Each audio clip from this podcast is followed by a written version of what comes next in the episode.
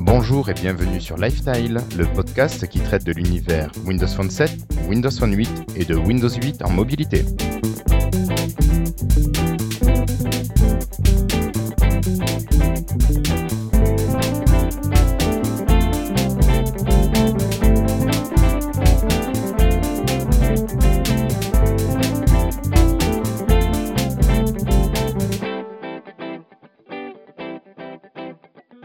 Bonjour à tous, nous sommes aujourd'hui à J-8 avant Noël et c'est le mardi 17 décembre 2013 et c'est l'épisode 36.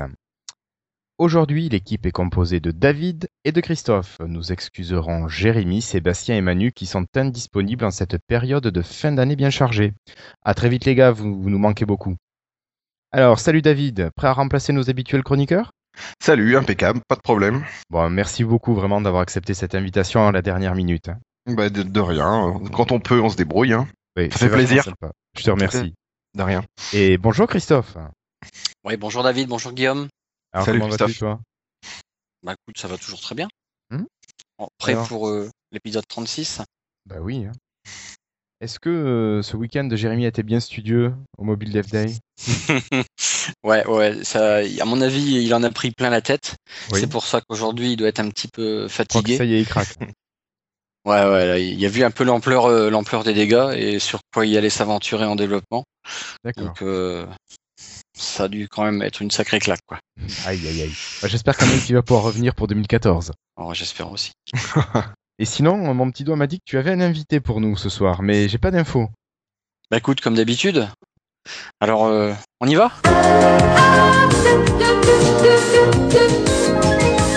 Bon, alors je vais vous le présenter un petit peu. Alors en fait, dans cet épisode 36, j'ai invité quelqu'un de bien ancré dans le Rhône-Alpes, dans le Rhône-Alpes, pardon, en Savoie plus précisément. Alors quand je dis bien ancré, ouais, peut-être. euh, alors bien ancré, mais attention, euh, super orienté mobilité. hein. Alors tout commence en fait en 1980, grâce à une console de jeu Vidéothèque de Philips euh, et la cartouche numéro 9 qui s'appelait Programmation, qui permettait de créer des applications, des programmes, pardon, dans un langage très proche de celui d'assembleur. Et là, du haut de ses 12 ans, notre jeune Savoyard a glissé sur la folle course du développement et tout y est passé. Hein. Basique, assembleur Z80, Turbo Pascal, j'en passe jusqu'au langage de nos jours. Alors en 1991, notre dinosaure, pardon, euh, je pense qu'on peut dire maintenant dévoseur, alors qu'il a que 23 ans, a créé sa société de développement. Et c'est en 1995 qu'une euh, 94 pardon qu'une étoile, euh, non pas des neiges, hein, n'oubliez pas qu'on est en Savoie, lui a apporté un Psion série 3. Il y a des petits genoux quand même. hein. Euh, et la passion pour le domaine de la mobilité qui ne le quittera plus jamais. Et au bonheur de plus de 6500 internautes. Alors en effet, en 2001, alors que le PC Pocket fait déjà ses marques depuis deux ans, il a la très bonne idée de créer un site internet codeppc.com, PPC, euh, Pocket, hein, PC par contre, euh, dédié à cette passion de la mobilité. Je ne pense pas me tromper en disant que c'était la première communauté francophone de développement sur le mobile, rien que ça.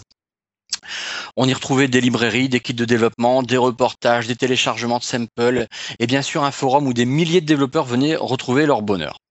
Alors ce site a été animé par pas moins de 28 développeurs chevronnés, euh, dont Richard Clark, pour ceux qui connaissent et que j'ai un peu vu passer dans la liste. Donc euh, des trucs assez assez costauds. Alors notre invité est aussi l'auteur de plus de 200 articles, deux livres dédiés à la mobilité. Et en 2004, il est aussi speaker à plusieurs reprises au Tech Days organisés par Microsoft. Depuis 2003, il a été reconnu MVP pendant presque 10 ans. Et c'est Oh, pas rien, hein. ah, chapeau bas quand même. hein. Fin 2011, début 2012, et nous connaissons malheureusement tout ça, des petits soucis, et notre ami a dû un peu prendre du recul et faire un break au niveau communautaire. Mais c'est pas pour autant que le développement s'arrête pour lui. Bien au contraire. Euh, il s'est bien sûr pris de passion à Windows Phone depuis ses previews lorsque l'on parlait de Windows Mobile puis de Windows Phone série 7. Rappelez-vous, c'était bien avant euh, la Mm, sortie mm. officielle en octobre 2010. Alors on le retrouve maintenant depuis euh, mi-2012 sur son blog euh, Coding for Fun, j'adore le nom d'ailleurs, euh, où il partage des tonnes et des tonnes d'astuces. Donc voilà. Alors c'est impossible de tout présenter d'un si long parcours quand même euh, en quelques minutes, mais c'est avec un, un très grand plaisir qu'on va accueillir Monsieur Stéphane Sibuet. Alors salut Stéphane, je pense qu'on peut se tutoyer. Bien sûr. Bonsoir. Alors, euh, ce petit résumé te correspond? Euh, oh oui, je pense que tu as, pris la bonne route, effectivement. Ah, tout à fait. Ça me rajeunit Euh, pas, malheureusement. Non Alors, je te présente Guillaume, tu en as entendu parler, et puis euh, Bonjour David. Stéphane. Oui. Salut Stéphane. Alors, ça y est, Salut. vous savez qui c'est, notre, notre cher invité? Oui, oui, oui, mais j'ai déjà vu parler de lui dans sur le ah le groupe euh, Windows Phone Developer sur Facebook. Euh, Stéphane, tiens, depuis quelques mois, on sent un essor important de Windows Phone. Euh, toi qui codes un petit peu sur différentes plateformes, tu as le même sentiment? Ah oui, complètement. Euh, Jusqu'à il y a peu de temps, c'était assez pénible de, de voir arriver des, des cahiers des charges où à la fin c'était noté attention, on doit être développé sur iOS et Android. Point. Et puis maintenant, on voit arriver des clients qui, eh ben, qui veulent aussi leur application Windows Phone. Et donc ça fait vraiment plaisir parce que ça veut dire que ça y est, c'est parti. C'est parti. Euh, Windows Phone sort euh, sort de sa cage et, et- et est libéré. Enfin. Donc au niveau professionnel, Christophe est passé un petit peu rapidement dessus, mais maintenant, toi, ton boulot, tu bon, as ta société et tu vas développer des applications pour euh, des clients qui te demandent euh, ce qu'ils veulent.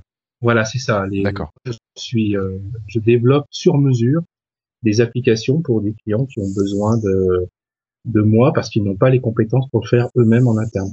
D'accord. Alors, parce qu'en fait, j'ai triché, mais euh, vu quand on a partagé le document, j'ai vu qui tu étais. Et hier, Oui. j'ai fait une petite recherche et j'ai vu qu'à ton nom, il n'y avait pas beaucoup d'applications sur le Windows Phone Store. De mémoire, j'ai dit qu'il y en avait six- entre 6 et 8, quelque chose comme ça. J'en ai- J'en ai six à mon nom et elles sont en plus assez récentes. Alors Mhm. pourquoi? Parce que jusqu'à il y a peu de temps, les seules applications que j'ai développées pour euh, Windows Phone, je les, développées, je les ai développées au nom de mes clients. Voilà, oui, oui. Donc elles ont été publiées euh, au nom des clients. Au nom des sociétés, oui. Donc c'est pour ça que moi j'apparais pas. Et puis euh, j'ai décidé euh, il y a à peu près un, un peu plus d'un an de développer mes propres applications pour le plaisir, on va dire, pour le. Ça me donnait une bonne excuse pour euh, pour développer sur Windows Phone parce que c'est une plateforme qui est fantastique pour euh, pour développer. Et maintenant cette excuse je l'ai moins puisque ben, on commence vraiment à nous commander des choses officielles. Donc euh, voilà, c'est pour ça que j'ai développé quelques apps. D'accord. Oui, oui, oui, je comprends bien. Mais vu, vu l'importance des personnes que Christophe arrive à inviter, je me suis dit qu'il devait y avoir sûrement ce genre de choses qui se passaient, que tu devais voilà, développer au nom d'autres personnes. Mais bon, ça, Mm. ça arrive à, à tous les développeurs qui commencent, euh, enfin, qui, qui en vivent, je pense, de, de devoir publier sans mettre son nom derrière. Ah bah oui, de toute façon, ça fait partie du, du jeu de publier, euh, enfin de développer au nom de ses clients. Mais oui. Te- Est-ce que, euh, enfin, moi je trouve ça un peu bizarre parce que c'est un petit peu votre travail et que, est-ce que votre nom apparaît quelque part ou pas du tout?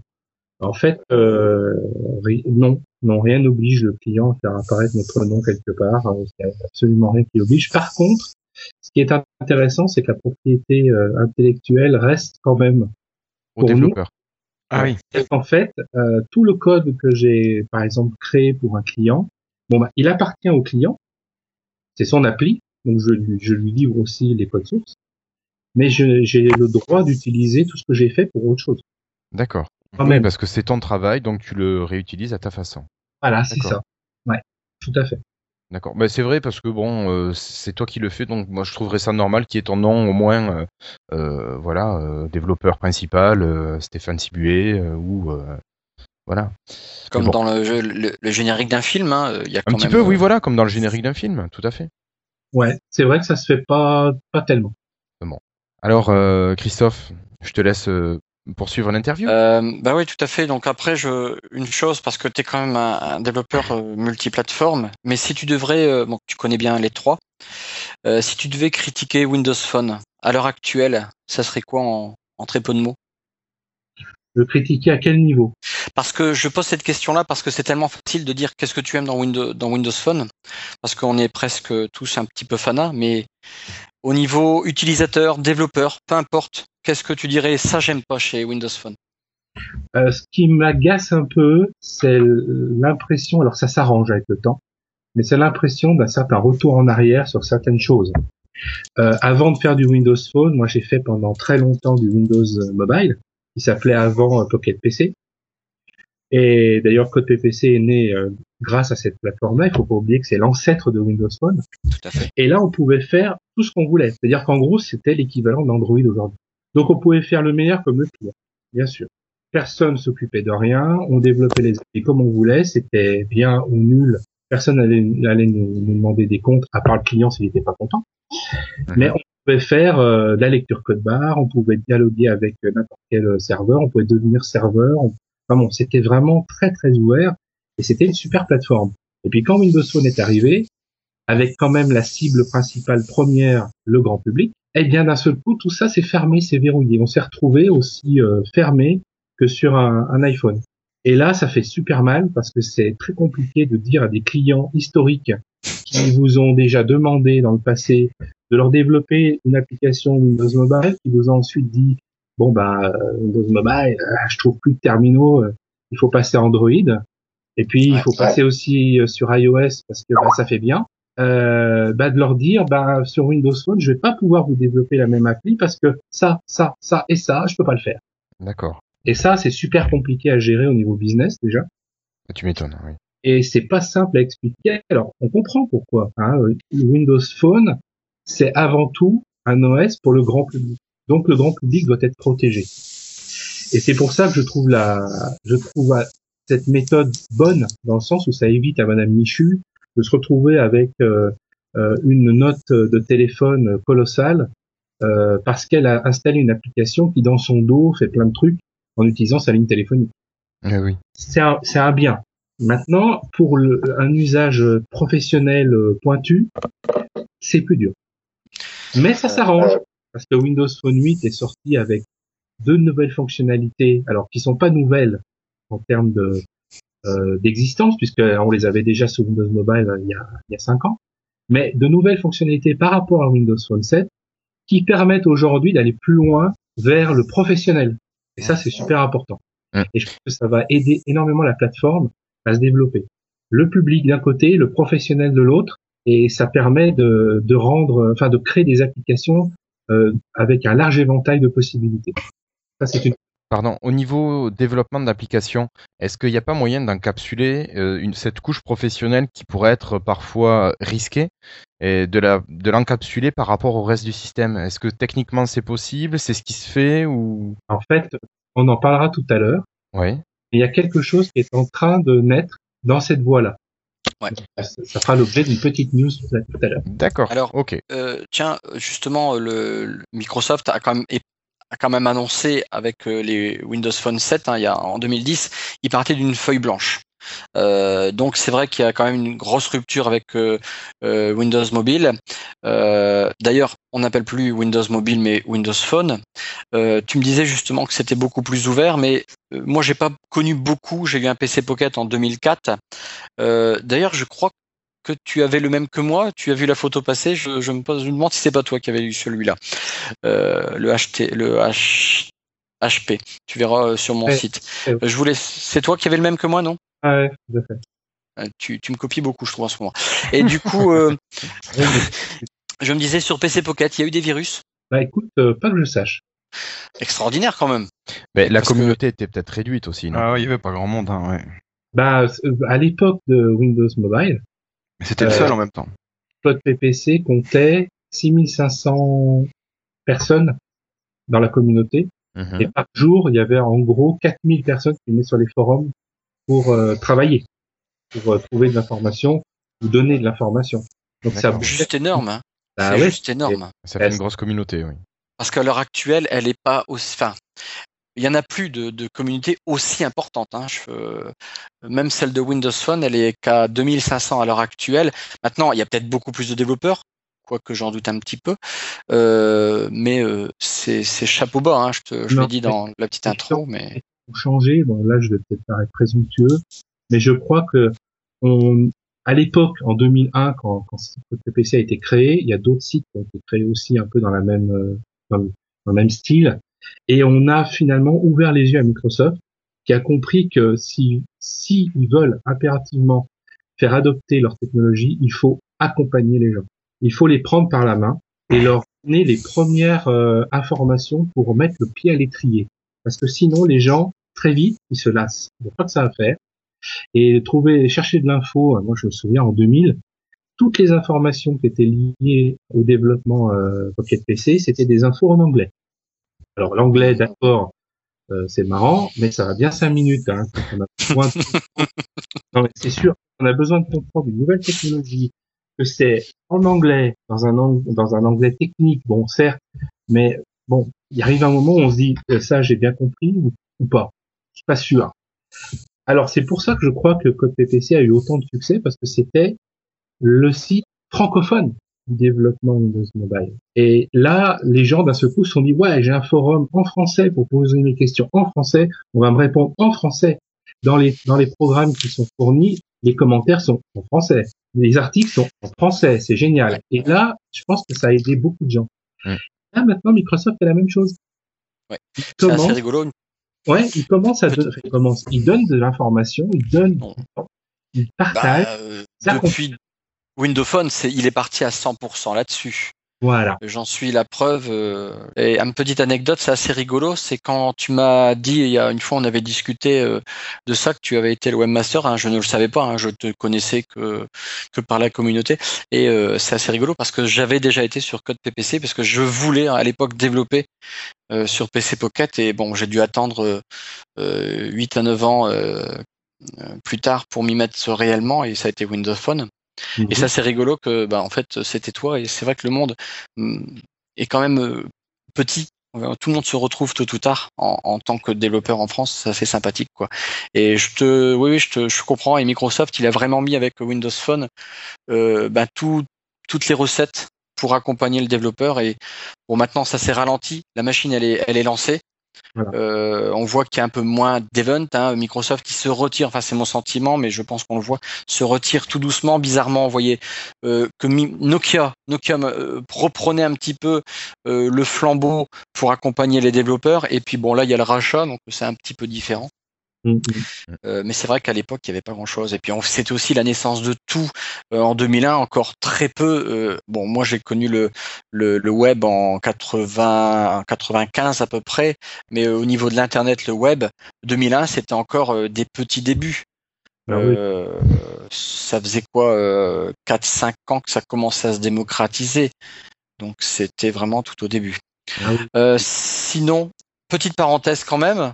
Mm. Et des apps Windows 8, j'en vois pas ou j'en- ai pas trouvé. À ton nom, euh, peut-être Radio Me, mais Oui, alors euh, il y a Radio Meux effectivement qui est en chantier euh, parce que c'est très demandé.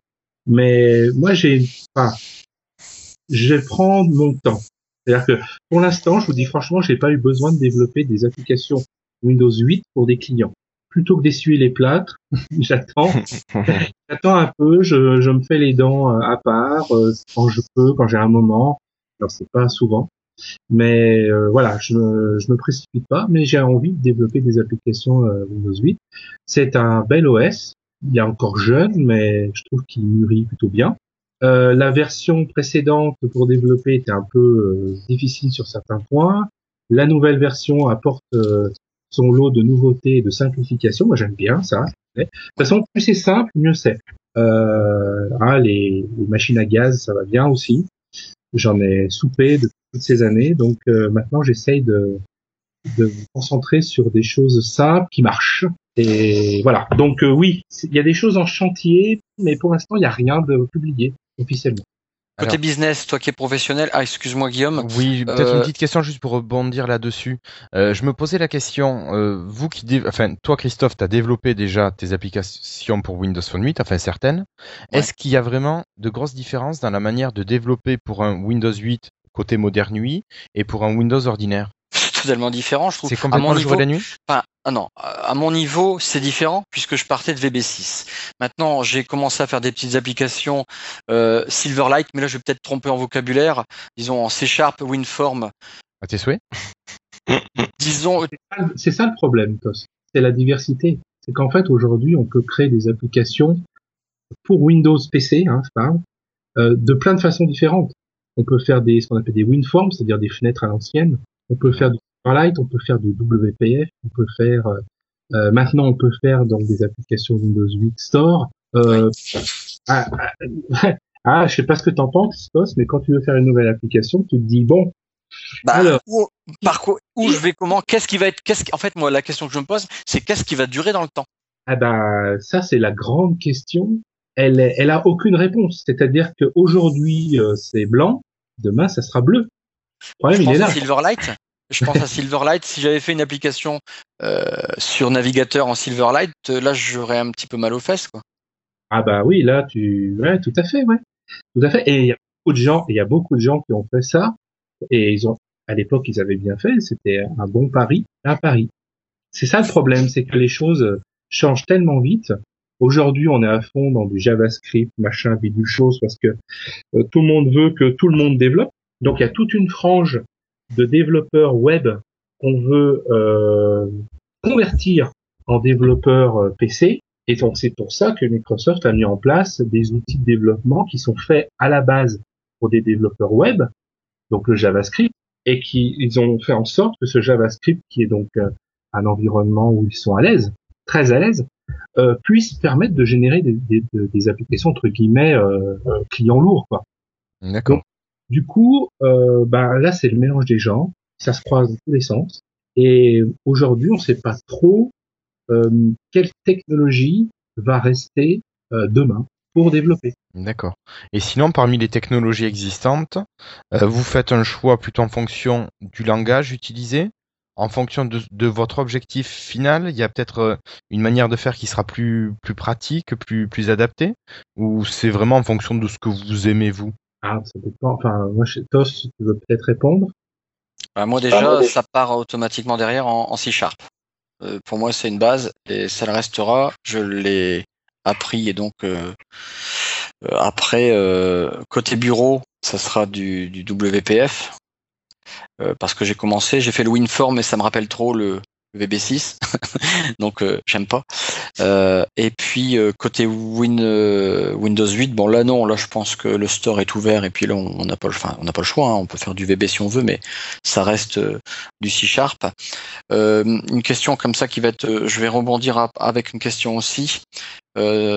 Toi Stéphane, qui travaille aussi côté business professionnel, qu'est-ce que tu penses d'une application professionnelle sur le store à l'heure actuelle? Tu vois ça pour quand? Est-ce que tu peux être capable de te projeter ou pour dire bah dès maintenant on te demande quelque chose Tu dis non, là il y a encore un petit délai avant que le professionnel arrive et ait confiance euh, à la à la page d'accueil, disons à la partie métro de Windows 8. Ah, Aujourd'hui, en fait, euh, ce qui se passe, c'est même pas. Moi, ce qu'on me demande souvent, c'est une application mobile. Donc, on me dit voilà, j'aimerais bien une application euh, sur Windows Phone, mais je voudrais aussi sur tablette. Alors là, je dis attention les gars, euh, c'est deux applications. Ça sera une application Windows Phone, ça sera aussi, ce sera une application Windows RT. Et là, euh, on me fait ah bon, mais il faut que je paye deux fois. Euh, Il y a une partie que vous allez payer deux fois. Il y a une partie qu'on va arriver à mettre en commun, mais il y a quand même un gros morceau que vous allez payer deux fois. Alors là, la réponse c'est ah ouais, mais alors sous Android, euh, quand on fait une application pour euh, pour smartphone, eh ben elle marche aussi sur tablette. Oui, monsieur. Et puis sur iOS, euh, quand on fait une application iPhone, euh, eh ben si on veut, elle marche aussi sur iPad. Oui, monsieur. Et Microsoft, euh, c'est des salauds, euh, ils nous font payer deux fois. Non, c'est moi qui vous fais payer deux fois. Mais c'est Ce qui est vrai. et pourtant j'ai pas d'action Microsoft, j'aimerais bien mais j'en ai pas. Et du coup, euh, c'est vrai que ça, ça par contre, c'est dur à faire avaler. Hein. Mais ça va changer. Ouais, parce qu'il parlait pas que il parlait pas que c'était euh, 90% la même chose pour les développeurs entre euh, Metro et puis Windows Phone? On fait toute l'interface graphique déjà. Mais c'est de plus en plus vrai euh, ce, ce, ce fusionnement. Moi, j'en suis convaincu. Je suis pas dans les, les autres sphères, mais euh, on, on voit des petites choses passer où ils vont vraiment unifier. Il restera des interfaces après qui vont changer. Mais il faut s'adapter au format, ça c'est clair que Évidemment. on peut pas faire Une la même chose. application iPhone sur un iPad, euh, regarde la résolution. Je sais pas, je fréquente pas d'iPhone ni d'iPad. non, mais parce que ça se fait. pas- Enfin, voilà, j'ai personne dans mon entourage, sinon pourquoi pas. Mais euh, oui, non, mais je comprends qu'il y ait besoin d'une partie qui soit différente. Ça, c'est évident. Non, mais dans les dans les applications Android ou, ou iOS, on définit les écrans si besoin plusieurs fois, mais on a la, on a la même application qui tape dans des écrans différents, on va dire. Alors qu'aujourd'hui, quand tu veux développer une application pour Windows RT, donc c'est-à-dire pour les tablettes, ou pour Windows 8 Store, qui est la même chose, eh ben, c'est pas la même appli que l'application Windows Phone. C'est deux projets différents. c'est c'est pas la même chose. Et à l'intérieur, il y a des choses très différentes. D'accord. Ah, déjà au niveau des capteurs. Ah bah oui, oui, oui. Et puis bon, une app bar, ça se gère pas pareil sur un Windows 8, Ah un Windows Phone 8. Oh mon, mon Dieu, sur une Windows 8, c'est c'est la, c'est la mort. Mais Windows 8.1, ça s'est grandement amélioré à ce niveau-là. Windows 8 c'est la mort, Windows 8.1 c'est un peu Mieux. moins la mort. Ça va mieux. C'est ce que je disais tout à l'heure. Les choses qui s'améliorent, ça commence à me plaire. Donc toi, Dernière tu vas chose. euh, Windows 8.2 pour coder dessus. Voilà. Tout à fait. Moi, je pense que dans les 12 prochains mois, le professionnel va être vivement intéressé. Alors, c'est peut-être loin, peut-être ça va être plus court, mais à l'heure actuelle, je dis non. Ils ne sont pas intéressés tout de suite. Euh, le client a par lui-même, après, il y a le développeur, ce que racontait Stéphane. Mais euh, pour l'instant, euh, je pense que Windows 8 arrive seulement au niveau de la famille. Euh, et il n'est pas encore dans les entreprises. J'en vois très très peu au niveau des entreprises. J'en vois, hein, mais j'en vois très peu, très peu, très peu. On avait, on avait Sébastien qui lui bosse là-dedans et qui déploie des, euh, des systèmes sur les, sur les ordinateurs de sa boîte et qui commençait uniquement à déployer du Windows, du Windows 7. Eh C'était oui, il, y a, vois. il y a trois mois, quoi. Quelque chose Et moi, ça. je vois, j'ai quitté il y a pas longtemps. euh, j'ai formé un gros client qui est le Conseil régional de Picardie. Euh, ils, étant, ils, dévo- ils déployaient encore et toujours XP. Oui, oui, mais ça. Mais le support va, va bien est annoncé fini bientôt là de XP. Bah, et alors Oui, non, mais alors je pense qu'il y a des gens qui s'en Oui, fichent. Le support, euh, aucun Ils, sont- intérêt. ils en ont jamais, ils l'ont jamais utilisé techniquement. le Euh, oui, c'est vrai, remarque. ouais. Non, mais il y a des choses qui font rager. Moi, j'ai mon, j'ai un fils qui a 18 ans et qui développe depuis euh, l'âge de 12 ans, donc c'est un passionné. il a ça dans la peau, il est, il est, il est très bon d'ailleurs. Et l'autre jour, il, j'entendais crier, que là, il dit, Mais j'en ai marre de ces conneries. Hein. Si t'arrives, il me dit, regarde ça. Je suis en train de développer une application en WinForm, donc c'est-à-dire, on va dire, les vieilles fenêtres euh, du, du bureau, hein, d'accord Mhm. en WinForm. Alors regarde comment elle est sur mon Windows 8. Alors, je regarde, je fais ouais effectivement, euh, elle est un peu bizarre ta fenêtre. Ouais, ouais, ouais, c'est tout bizarre. Maintenant je la mets sur Windows 7, regarde, ah ouais, elle est nickel.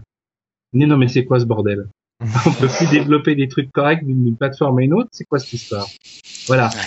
Et ça c'est ça a toujours été le gros problème. Vous savez nous on est on est plus des Microsofticiens que des informaticiens à la longue à force d'utiliser les outils euh, MS il faut dire que Microsoft coucoune les développeurs d'une manière rare. Euh, pour ça, c'est fantastique. Mais le problème, moi, j'ai toujours vécu ça. Toast a dû le vivre aussi avec euh, l'époque Visual Basic. Moi, j'ai développé un logiciel dentaire en Visual Basic 1.0 en 1992. Ce logiciel est devenu, alors, vous voyez, c'est vieux, hein.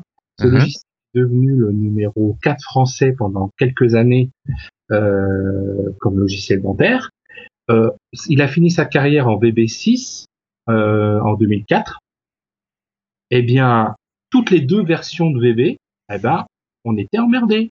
La VB1, ça se passait bien. La VB2, il y a un truc qui allait pas. La VB3 était fantastique, parce que chez Microsoft 3, c'est vraiment un nombre fantastique. Hein. Windows 3, c'était super. VB3, c'était super. Bon. Euh, VB4, on a eu deux versions, 16 et 32 bits, parce que c'était l'époque entre les deux. Ah oui. Alors, euh, si on avait le malheur d'avoir mis les, les doigts dans le 32, bah, ça partait en sucette grave. Après VB5 a rattrapé tout ça, très bonne version, fantastique, formidable. VB6, euh, euh, alors VB6, il y a eu des, des, des services packs, c'était pas des, des versions. Alors VB6.0, euh, affreux. Le service pack 1, beaucoup mieux. Et ça, le problème, c'est que quand c'est chez le client, que vous avez 2 trois mille clients, que vous déployez chez eux un truc qui au final va mal réagir, réagir parce que chez le client A, il a XP, mais le client B, il a Windows 98 encore. C'est ça. Ah, bah Voire ouais. 2000 ou Millennium. Ben voilà. Allô, monsieur le développeur, oui, alors ça va pas du tout, mon cabinet dentaire, je peux pas le faire tourner parce qu'il y a ça qui va pas. Ça démarre pas. Vous êtes dans une panade noire. Vous appelez Microsoft et ils vous disent, ouais, on va corriger ça rapidement pour la prochaine version. Ah ouais, mais c'est tout, c'est dans un an la prochaine version. Ouais, bah oui, c'est dans un an, ouais. D'accord, merci, au revoir. Alors, toi, tu es obligé de te débrouiller pour euh, trouver une solution. Pendant, ouais, ça a été notre vie de développeur pendant des années. Ouais, oui. Et bon, c'est pas que Microsoft. hein. C'est malheureusement un peu partout comme ça. On a des soucis avec iOS, on a de très gros soucis avec Android. D'accord. Toi, tu développes bien sur les trois. Oui, tout à fait. ouais. D'accord. Et est-ce que, bon, tout à l'heure, c'est vrai que quand tu t'es connecté, on a eu un petit souci de son. Euh, tu utilises indifféremment Mac ou PC, euh, ou est-ce que tu as des utilisations très spécifiques? Non, alors euh, le Mac, je l'utilise pour développer sur iOS parce que de toute façon, on n'a pas le choix. Mhm. Et euh, je développe aussi euh, sous Android sur le Mac. D'accord. Parce qu'à une époque, j'ai installé Eclipse dessus, tous les SDK, et que j'ai la peine de, de, de changer de machine pour changer de machine. D'accord. Ça se passe très bien. voilà. Et mon PC, par contre, c'est tout ce qui est développement Windows, euh, tous les- tous les Windows. D'accord. Voilà. Un petit peu de ping-pong à la fin. Si je te dis, tu me réponds en très très en un mot, un maximum, deux ou trois. Si je te dis euh, un animal, Le chat, un sport. la natation, J'ai pas osé le dire dans mon intro, mais ton âge 45 ans. Euh, Android, Off, Apple, pas mal. péché mignon. Euh, je suis pas gourmand. Non. Zut. non, euh, péché mignon, euh, ah, j'ai, j'ai, j'ai tout- je sais pas. Je sais pas. Péché mignon, péché mignon. La science-fiction. Ah. D'accord. Bon choix. Ben, merci Christophe pour cette interview et merci Stéphane. Merci. Bon, Merci. Stéphane, tu restes avec nous parce que tu, avec- tu as pris des, des responsabilités dans, dans les news et dans les rumeurs. Tout à fait. Mais avant de passer à la partie euh, plus information, eh, Christophe, est-ce que tu peux nous faire un petit retour sur le Mobile euh, Dev Day qui a eu lieu le, le week-end dernier à Mons? Oui, alors on avait invité euh, Renaud Dumont, euh, la, pas la dernière fois, celle d'avant. L'épisode 34, oui. L'épisode 34, il nous en avait parlé, donc euh, euh, c'était la première fois que- qu'il voulait organiser effectivement un, un event euh, euh, là-dessus avec plusieurs MVP euh, au niveau de la Belgique. Donc c'est à une heure de chez moi. En un mot, euh, formidable, Euh, formidable. Il y avait des speakers du feu de Dieu. hein, on les, ils étaient annoncés. Euh, euh, Rudy Wing, euh, les deux David de, de, de la DPE de Microsoft France, c'est-à-dire David Catué et David Rousset. Il y avait euh, Samuel Blanchard qui était aussi euh, qui était aussi speaker avec euh, son collègue ben- designer Benjamin Launay. Euh, et puis euh, qui c'est que je peux oublier pardon. Euh, après bon une, session que j'ai pas vue il est en anglais pardon hein, j'ai fait autre chose à ce moment-là. Bref des sessions extraordinaires très techniques mais on en a eu plein la vue. Bon en partant à l'envers, David Catué, David Rousset nous ont présenté euh, leur moteur 3D le- qui s'appelle Babylon, qui est fait en JavaScript pour HTML5, qui tourne sur euh, tous les, navigateurs. Euh, extraordinaire. On a vu des choses. Il y a des choses qu'on peut pas dire. Je suis désolé parce que là, c'était, on n'a pas signé de contrat, mais techniquement, c'est pas encore officiel. Mais des scènes 3D, pff, c'était. Je suis impressionné que ça puisse tourner d'abord sur des navigateurs, à la vitesse où ça va, au nombre de frames qu'il peut y avoir. Bref, c'était un, truc de, de Quand, de fou. quand tu parles de 3D, c'est de la 3D, euh, 3D, 3D, 3D. 3D, 3D, de la vraie 3D. De la vraie 3D, le truc Ah, mais comme avec jeu, des lunettes Ou de la 3D Ah, bah ça, ils peuvent, ils peuvent avec les casques, tu sais, les nouveaux casques, euh, euh, on voit pas mal ça en ce moment passé. Euh, comment ils s'appellent ceux-là?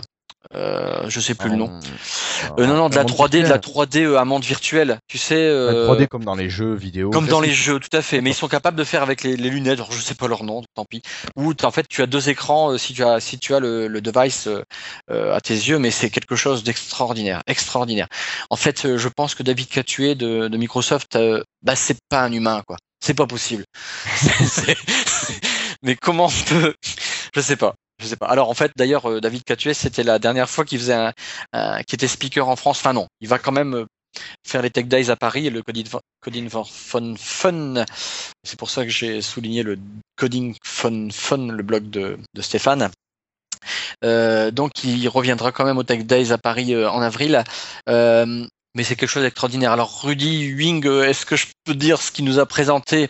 Alors il nous a présenté ce qu'on n'a pas le droit de faire, c'est d'aller creuser des applications type Android euh, pour euh, euh, en fait comment protéger comment son application. Alors je vais plutôt dire voilà, on va présenter ça comme ça. Comment protéger votre application? Et voilà ce qu'on peut faire si vous l'avez mal protégé. Voilà comment on peut présenter son euh, ce qu'il nous a fait voir et du coup comment il a pu faire toutes ces applications euh, 6 euh, quelque chose. Mhm. Euh, Waouh. Ouf, bon, en fait, je suis pas prêt de savoir le faire, mais par chance, j'ai tout filmé. Je suis peut-être le seul à avoir fait, tiens donc. euh, mais même en, euh, écoute, c'est fou, c'est fou, c'est c'est pas un homme non plus, c'est pas un humain non plus, pardon. Euh, ensuite, il y a Samuel Blanchard et euh, un collègue à lui de la même société, Naviso, euh, qui est Benjamin Launay, qui est aussi euh, administrateur du, de la communauté de designers d'applications mobiles sur Facebook. Toutes les des, façons de faire des transitions entre les différentes pages. Et là, on peut dire qu'il a la maîtrise haut la main. Donc, pareil, une session de haute voltige aussi. Alors, les transitions entre pages, est-ce que tu peux expliquer un petit peu Bah, par exemple, quand tu vas passer d'une page à une autre, par défaut, dans, le- système Windows, tu peux choisir, bah tiens, la page, elle va tourner euh, de gauche à droite. Alors attention, on n'est pas sur les livres un peu comme Adobe euh, Rider où tu as l'effet de page. D'ailleurs, je crois que c'est déposé par Apple, donc on peut pas l'utiliser, mais la page, elle va glisser de droite vers la gauche, de haut en bas, etc. Avec un certain toolkit, on peut aller un peu plus loin. Mais lui, il va encore plus loin, d'autres choses. Et comment faire ses propres euh, transitions si tu installes par exemple une application qui s'appelle euh, Let Walk, attends, je vais te dire le nom exact de Samuel Blanchard, euh, je, je la trouve, la transition est super sympa. Let's Walk, L-E-T apostrophe S plus loin, Walk, W-A-L-K. Tu verras que quand tu vas naviguer un peu dans son application, tu vas avoir des transitions que tu n'as jamais vues ailleurs. Euh, donc il nous a un peu expliqué toute la mécanique. C'est super sympathique. Donc, euh, il nous a expliqué tout ça, plein d'effets, mais euh, extraordinaire. Alors, euh, leur leur leur show, enfin le- leur event était très très bien organisé. Entre chaque session, tu pouvais après, tu sais, tu avais un petit peu à manger, tu peux reprendre du café, ben, selon l'heure. hein. Le midi, euh, euh, il y avait euh, des sandwichs. Enfin non, plus que ça, c'était bon, je sais plus ce que c'est exactement. Bref, super bien organisé. Alors pour c'est la première fois qu'ils font ça. Euh, mais euh, waouh, qu'est-ce que ça sera les autres fois quoi Est-ce qu'ils peuvent faire mieux? Ouais, je pense, mais super bien, super bien, super bien. Donc vivement le prochain. D'accord. Donc, comme bel événement, bon, peut-être que Jérémy pourra nous en reparler euh, au prochain épisode, quand il sera là. D'autres choses euh, à dire là-dessus, euh, Christophe?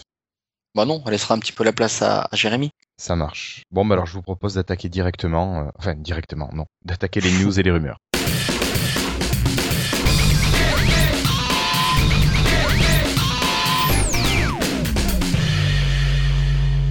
David, on te Oui. prend à froid, mais euh, allez, une bonne nouvelle. Allez, bah une bonne nouvelle, euh, oui. Alors apparemment, la GDR3 est arrivée pour tout le monde. Mais euh, ça doit être que pour tout le monde pour les téléphones nus, j'ai l'impression, parce que moi, mon 1020 Orange euh, ne l'a pas. Mais c'est quand même une bonne nouvelle, c'est que ça va pas tarder à arriver, quoi. Alors, euh, pour ceux qui avaient pas fait la mise à jour par le système de, comment on appelle ça? De Développeur. développeur. Ouais, voilà. Bah apparemment, c'est arrivé sur les nus, et puis les brandés vont sûrement pas tarder, quoi. Mm. Et moi, j'avais eu la news par un tweet. j'avais eu comment il s'appelle? Je- Le, le Ah, gars. Laurent, je crois ça- Laurent Schlosser. Ouais, je lui avais tweeté, il m'avait répondu. Et euh, il y, a, il y a quelques semaines, et il m'avait dit il faut encore attendre quelques semaines. Donc, euh, par rapport à Orange. Donc, bon, ben, ça devrait arriver. Alors, apparemment, c'est une mise à jour toujours OTA, hein, over the air, qui. Il faut prévoir 45 minutes pour, euh, pour l'in- l'installer. Et il faut avoir 3 gigas euh, de, Non, non, de ce- non, alors ce que je disais, c'est que moi qui n'ai plus que 3 gigas de libre sur euh, mes 32 Ah oui. gigas, euh, j'ai mis à peu près 45 minutes. Et tu parce crois que, que- ça joue, ça? Oui, parce qu'il y a une histoire de migration des données aussi quand il a fini de faire la mise à jour. Ah, d'accord. Ah oui, donc vaut mieux faire un petit peu de place euh, avant. si jamais, oui, voilà, si tu fais pas le, la mise à jour à l'arrache comme j'ai pu faire, oui, il vaut mieux prévoir un petit peu de place. Alors info aussi, moi, pour savoir euh, si j'ai bien fait de pas faire la GDR3 développeur. Et est-ce que quand tu as la GDR3 développeur, il te la capte et tu, il te la refait aussi? Ah, il m'a capté le, la mise à jour euh, officielle et il me l'a faite. Ouais, Parce que moi, j'avais cru comprendre que ça se ferait pas sans un hard reset, ça. Ah non, non, non, non, non, pas du tout.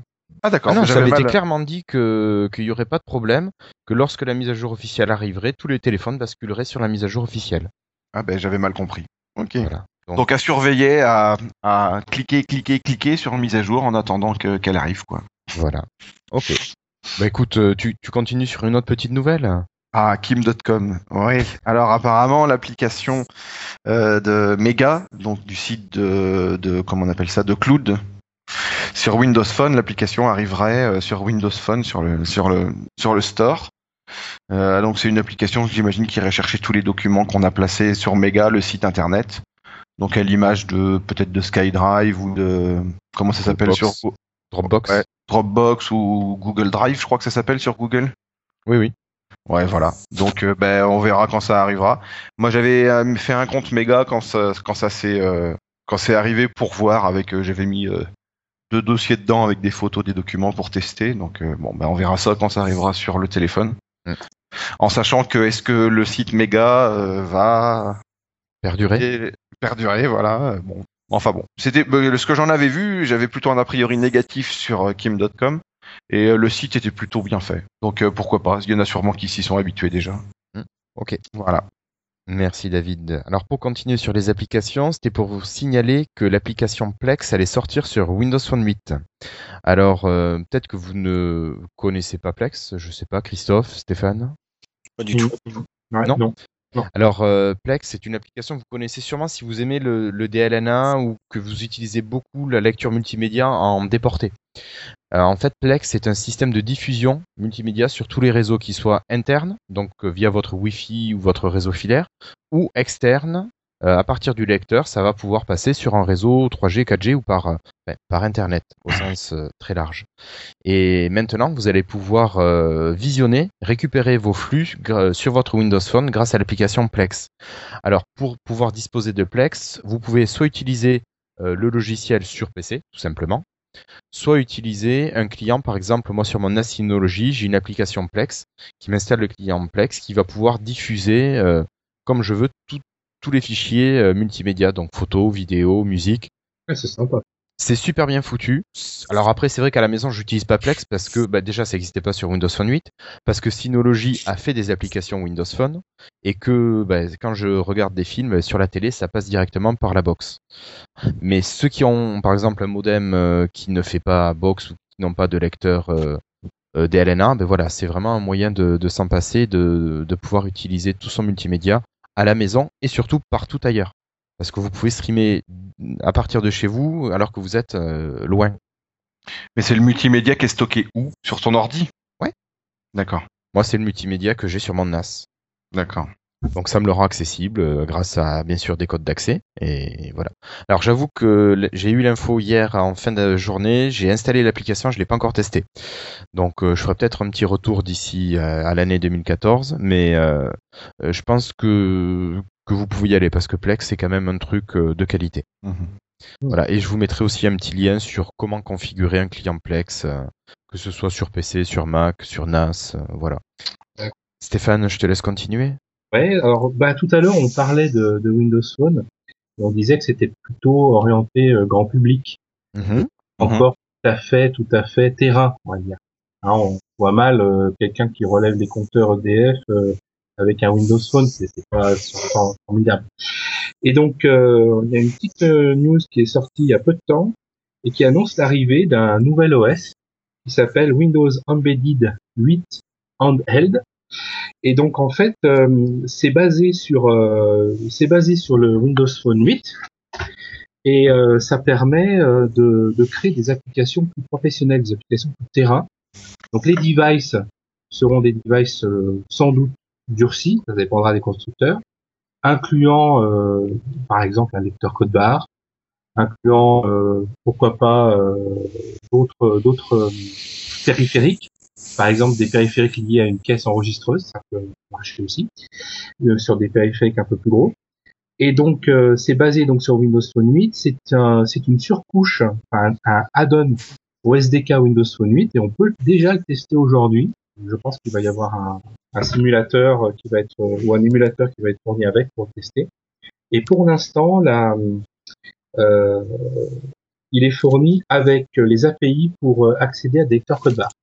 Ça va euh, grandir euh, au fur et à mesure euh, des mois qui vont passer. Voilà. D'accord, donc ça va permettre de pouvoir euh, avoir quelque chose de plus intéressant. Et là, quand on voit les gens, par exemple, qui vont te, te scanner les colis qui te, qui te délivrent, c'est du Pocket PC Alors, Dedans c'est- c'est encore du Windows Mobile pour, euh, pour beaucoup, ou alors de l'Android.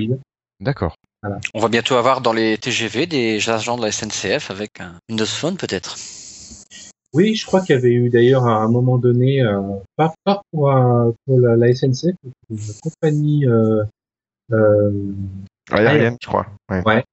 euh, qui utilisait un Windows Phone pour tout ce qui est contrôle interne. Voilà. Donc, euh, je pense que Maintenant, c'est le chemin. S'il faut un device particulier, puisque j'ai vu dans beaucoup de restaurants euh, des Android, on en croise beaucoup, hein, euh, des serveurs qui viennent prendre euh, la commande avec un, téléphone lambda et un système Android. Par contre, là, s'il faut un device particulier qu'on ne puisse pas avoir un Windows Phone, ça un petit peu être embêtant par rapport à la concurrence Android. Ouais, mais je pense qu'en fait, ça dépendra des applications. C'est-à-dire que aujourd'hui, grâce justement à l'ouverture de Windows Phone 8, euh, l'ouverture liée au Bluetooth ou au NFC, on peut très bien connecter, on peut très bien connecter un lecteur code barre Bluetooth par exemple, ça on en a besoin. Mhm. Euh, ça gêne pas, on peut communiquer avec. Donc, Oui. euh, euh, depuis peu, on peut inventer de nouveaux scénarios, des nouveaux dans le sens pour Windows Phone, mais qui, re- qui permettraient de l'utiliser dans des situations euh, professionnelles. Par exemple, comme tu disais, TOS, dans un restaurant pour prendre des commandes. Mm. Ça, Mais à la rigueur, dans un restaurant, t'es peut-être pas obligé, soit si t'as la carte sur le sur l'écran, t'as juste à cocher ce que prend le client. ouais, ça, Ça peut être, euh, tu peux avoir besoin d'un téléphone qui soit ordinaire. Ouais, je dirais, le seul risque, c'est tu fais tomber, il est, il est plié en deux, quoi.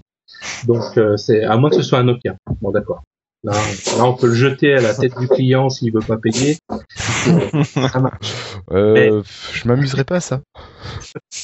Non, mais je pense que ça dépend du, ça dépend de l'usage, ça dépend. Euh, euh, moi, j'ai pas mal travaillé avec des stations de ski pour tout ce qui est maintenance des équipements. Mhm. Euh, bon, ben, euh, le matériel utilisé était typiquement du matériel durci. Pourquoi? Parce que ben, un Windows Phone par moins 15, ça marche pas. Mais Euh, pourtant, eh, mais les Nokia devraient marcher. quand vous êtes, oui, théoriquement, d'où ils viennent, ils devraient. Euh, quand vous êtes dehors, il fait moins 15 et que vous rentrez dans une pièce où il fait plus 20, euh, vous avez de la condensation qui se fait euh, au niveau du matériel et il marche plus. Alors qu'un matériel durci est fait pour éviter ça.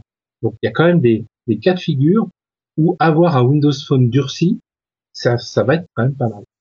Oui, oui. Donc c'est l'objectif de ce, de ce nouveau SDK euh, pour ce nouvel OS entre guillemets. Ouais, quelque chose de vraiment dédié professionnel. Ouais. D'accord. Ce Euh, que j'ai dit qui est important, Oui. c'est qu'on peut faire des applications qu'on appelle kiosques. C'est-à-dire masquer complètement le système et n'avoir que l'application qui tourne. D'accord.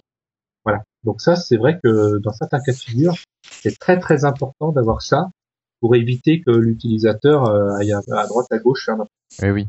Et on pourrait aussi imaginer des appareils qui soient durcis, mais aussi euh, avec des fonctionnalités à moins. Par exemple, quelqu'un qui va prendre la commande au restaurant n'a pas forcément besoin de l'appareil photo. quoi, clairement.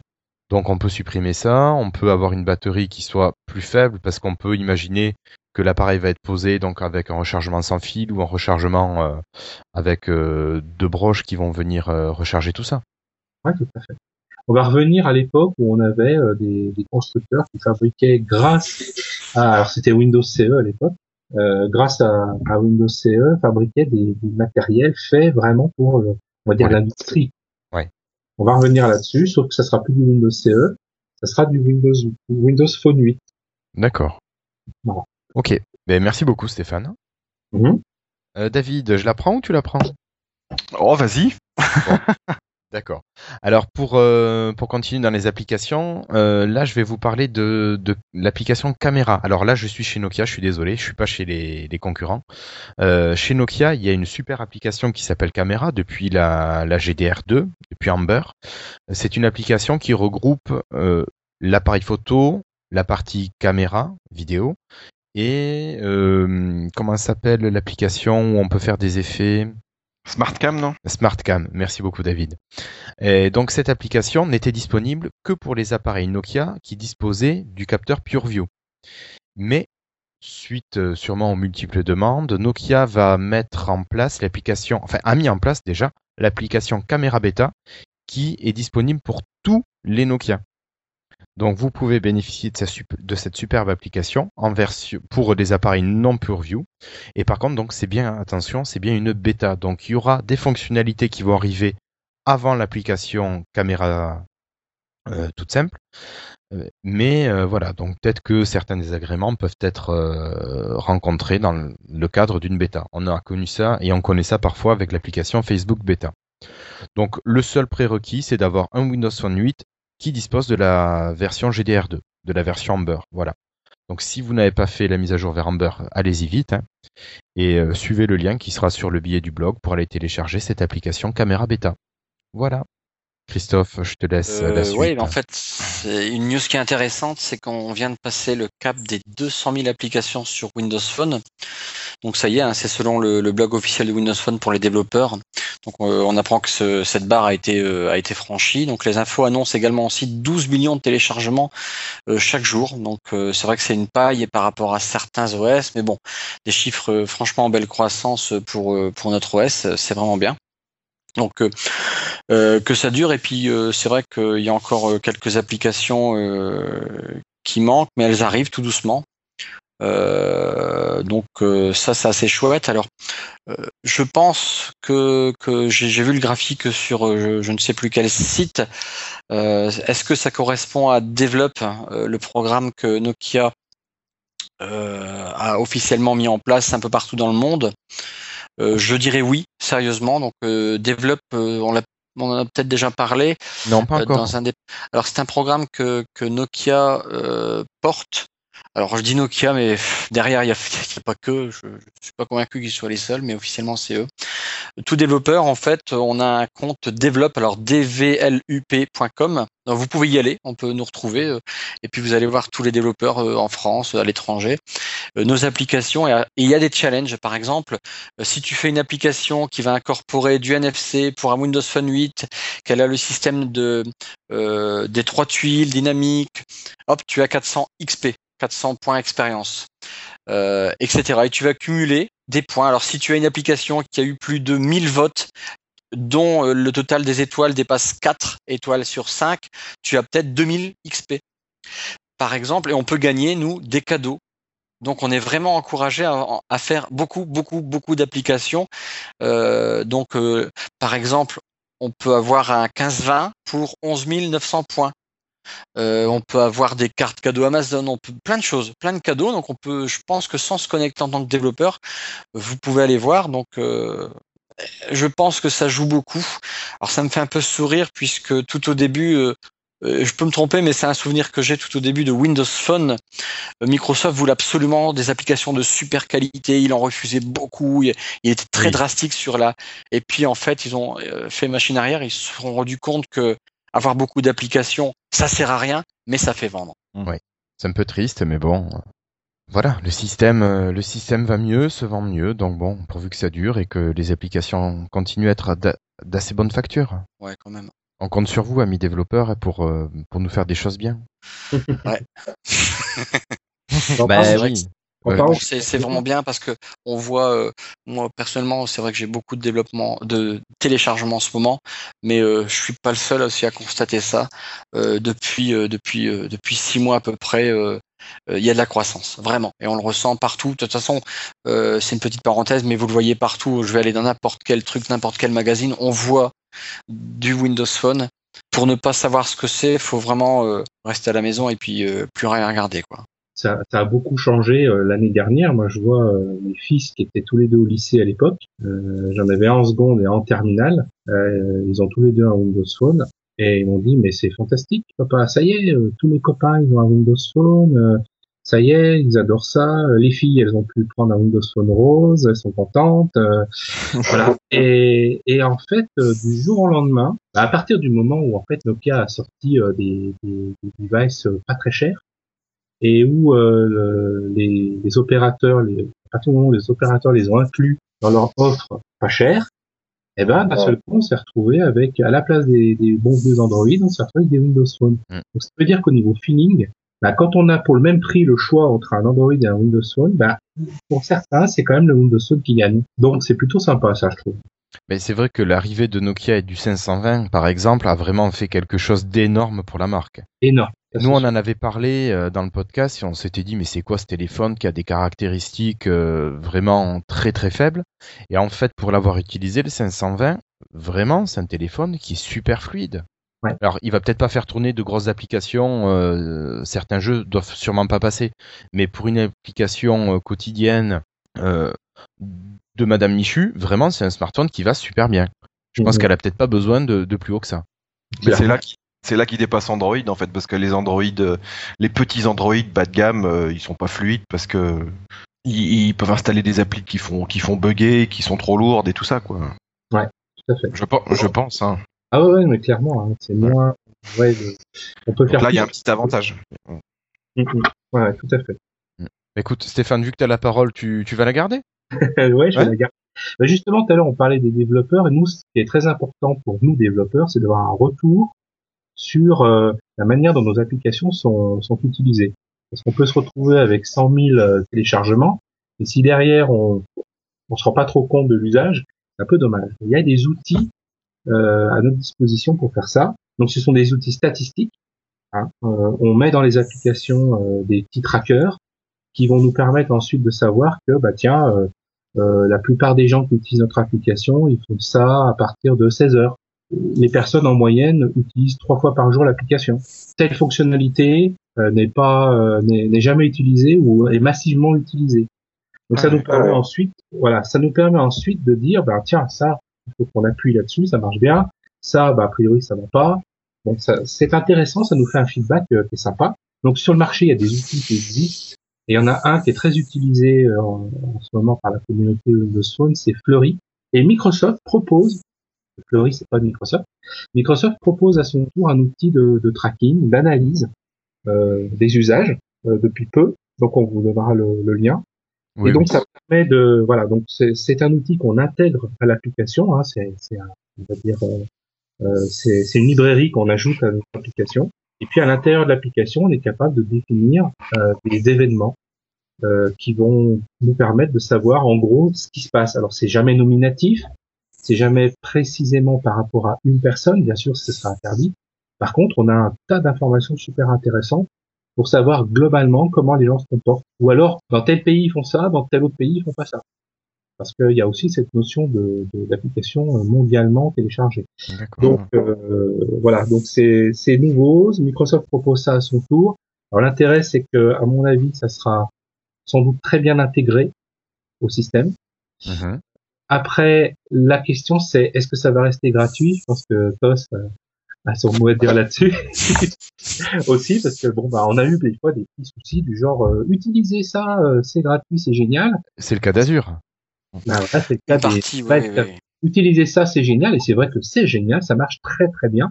Et puis d'un seul coup, c'est bon, bah voilà, on n'est plus en bêta, maintenant on est en, en utilisation euh, normale, donc euh, bah voilà, au-delà de n euh, n device, c'est payant.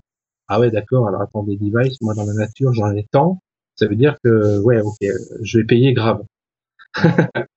et du Ouais, coup, ouais, bah, moi j'en avais eu pour, euh, j'avais fait le calcul, euh, j'ai fait de machine arrière, donc c'était sur euh, mobile, euh, mobile euh, Windows Azure Mobile Services. J'en avais pour 700 euros par an et euh, voilà, je dis. Donc euh, Ah oui, quand même. Ouais, Ouais, c'est- euh, c'est pas pour euh, claquer 700 euros par an. en- ouais, ouais, donc c'est, c'est, là, ça a été très euh, et personne s'en, enfin moi je m'en suis plaint, hein, mais euh, personne euh, mondialement euh, a trop râlé quoi. C'était, on avait le droit à 100 mobiles, au-delà c'était payant, mais c'était euh, puis 100 mobiles c'est rien du tout en fait. Oui, Ouais. je me suis rendu compte qu'il y a des mobiles qui étaient comptés deux fois. En plus ouais. Enfin bref. J'utilisais deux machines et j'avais genre euh, trois trois mobiles de de compter. Comptabilisés, donc il y avait encore des couacs dans la comptabilisation euh, qui n'étaient pas notre avantage. Oui, tu m'étonnes. Mais bon, Mais bon, voilà. Ouais, ils font des outils, c'est vrai qu'ils donnent envie aux gens, et puis après ils le rendent payant parce qu'il faut rentabiliser aussi derrière. Ouais, mais tout à fait. euh, C'est vrai que on comprend Ah oui, la bah oui, manœuvre, mais le problème c'est que euh, c'est ça a jamais été clairement défini comme tel. C'était en gros utiliser ça dans un tout, euh, vous verrez, euh, c'est gratuit. Allez-y, allez-y, euh, buvez-en, c'est bon. Et puis, bah au final, euh, bon bah maintenant c'est temps.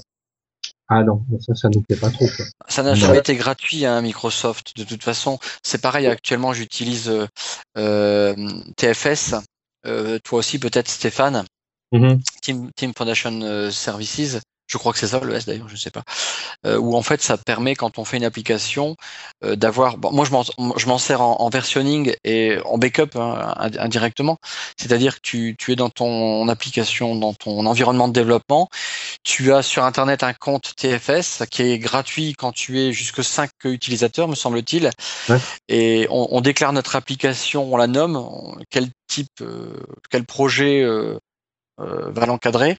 Tu reviens dans ton environnement développement et puis hop, tu te connectes à, à TFS et euh, tu peux après euh, faire des archives en ligne de, de ça. Donc c'est super bien parce que ça fait un backup hein, quelque part. Mais tu peux aussi faire du travail collaboratif. Donc là, c'est gratuit jusque 5 utilisateurs dans le projet. Euh, c'est gratuit et bon, là je l'utilise, c'est qu'un backup, c'est pas très grave, mais jusque quand et jusqu'où ça peut être gratuit. Mm. Ouais. Voilà, donc il faut je me méfie toujours un petit peu maintenant. J'ai eu un petit petit épée dedans. Enfin, donc là, oui, l'analyse, ouais, j'aime bien Fleury, c'est bien, mais peut-être que Microsoft, c'est pas plus mal. Bon, maintenant qu'il y aurait, euh, qu'il y en a deux, parce que Google Analyt- Analytics, moi, je le mets vraiment de côté. Google, pour moi, c'est le grand méchant loup, le, le vilain, Mhm. quoi. Mais donc, euh, euh, ah ouais, non, faut pas me parler de Google comme Apple, en fait. Mais euh, ouais, à mon avis, ça me paraît pas mal, moi. Moi, à la première vue, comme ça. euh, Mais je vais prendre un peu de recul. Toi aussi, Stéphane, hein, tu as dit que tu fais comme ça. Ouais. On va, pas- on n'essuie pas les plâtres. On va attendre un petit peu. Ouais, oui, ouais, que ouais. les premiers fassent leur retour. Ouais. Ouais. D'accord. Bon, ça cassera rien à une application. Mm. Guillaume, Oui Tu veux que j'enchaîne?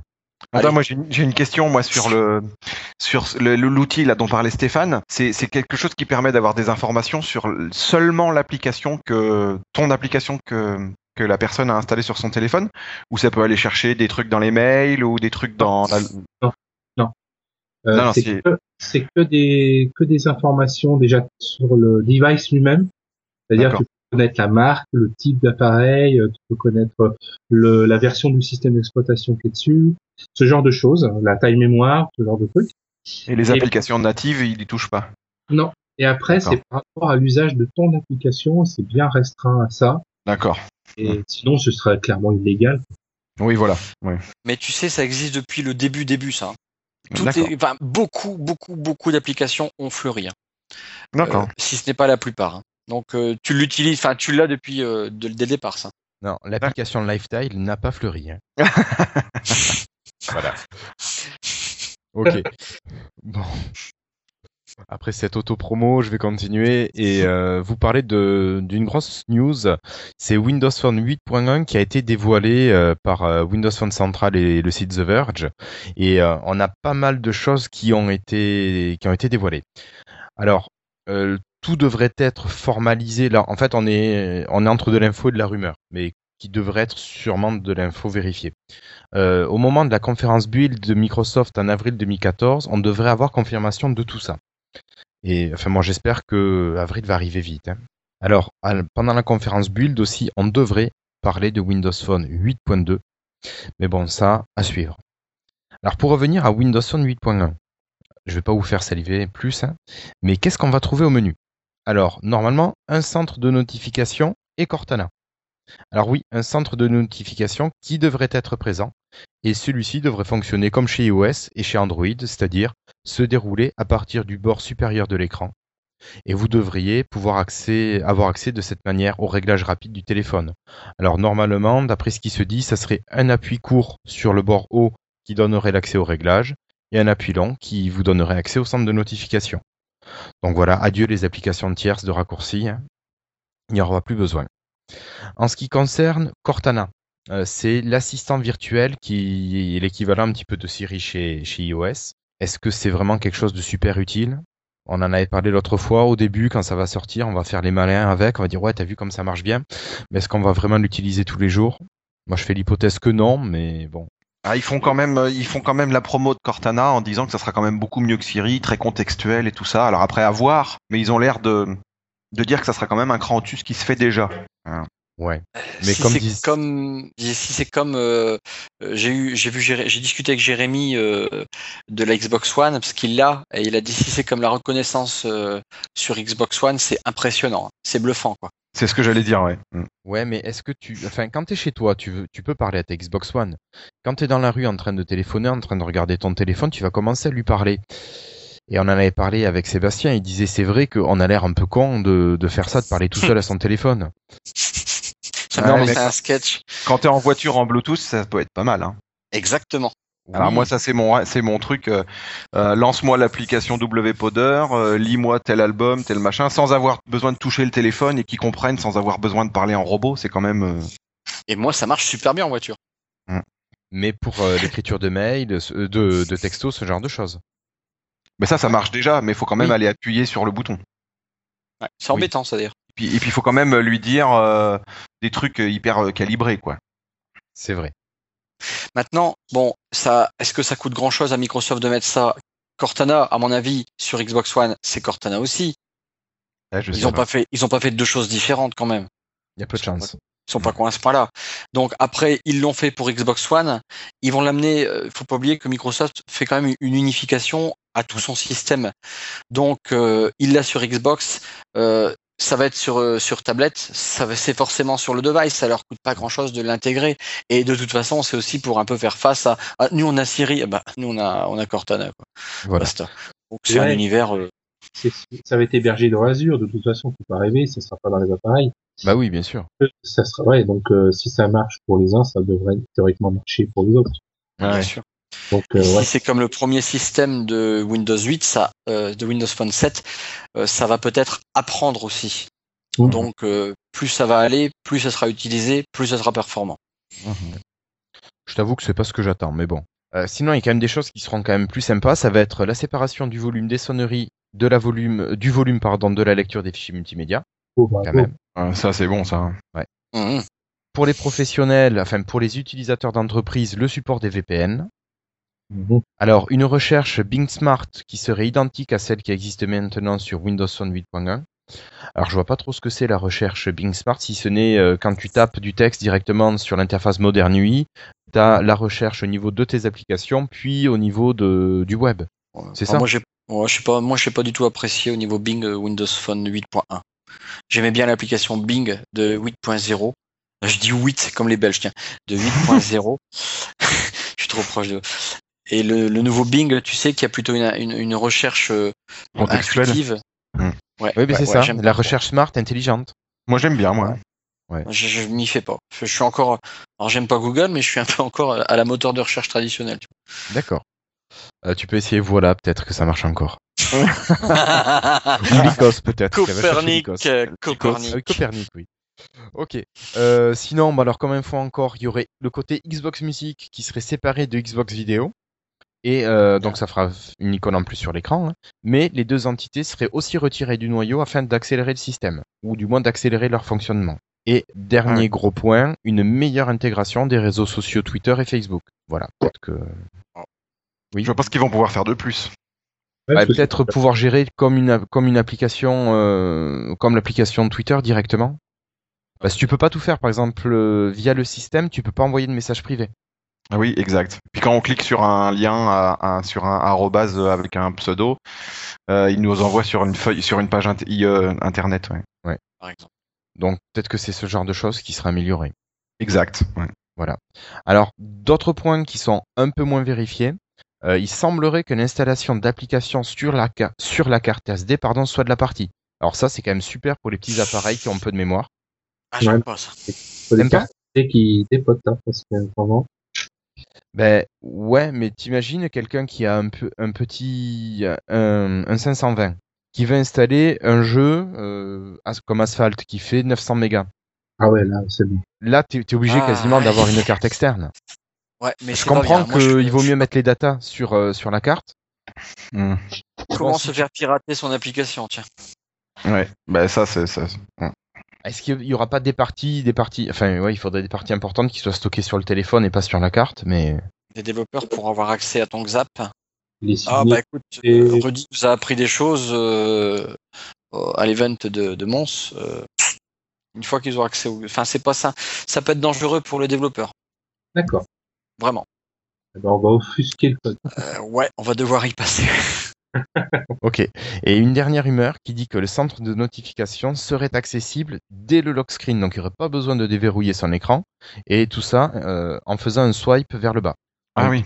euh, des petites infos sympas quand même. Voilà, donc euh, WP Central euh, a relayé encore quelques autres informations, mais bon, qui m'ont pas semblé essentielles, donc voilà. Je trouve que quand même c'est des choses qui sont plutôt sympas qui arrivent. Je sais pas ce que vous en pensez vous. Il n'y a pas d'annonce sur le- le- les podcasts en France? Non, non, non, non, non. Quoi qu'on va, on va être tellement, on va être tellement habitué au, à notre appli podcast euh, de tous les jours que quand ça arrivera vraiment comme, comme avec Zune, on la, on le fera pas. C'est possible. Mais bon, il y a pas mal de développeurs qui, qui travaillent sur les applications de podcast et je pense que Bah, maintenant, Si. ça commence à être bien là. ouais.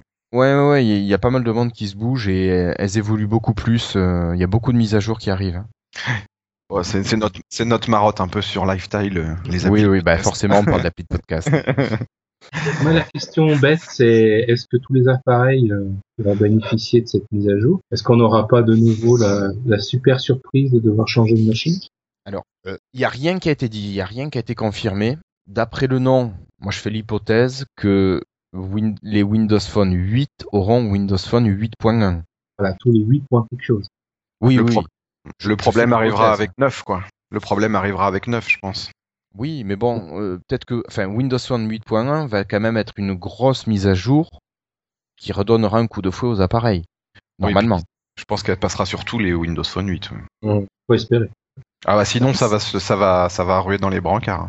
Là, ils vont se mettre un Ah, gros tas d'utilisateurs à dos. Enfin, après, il y a combien de gens qui vont faire leur mise à jour d'application tous les jours, qui vont faire attention à faire la mise à jour du système? Ah, je sais pas, ouais. Il y en a peut-être pas tant que ça. hein.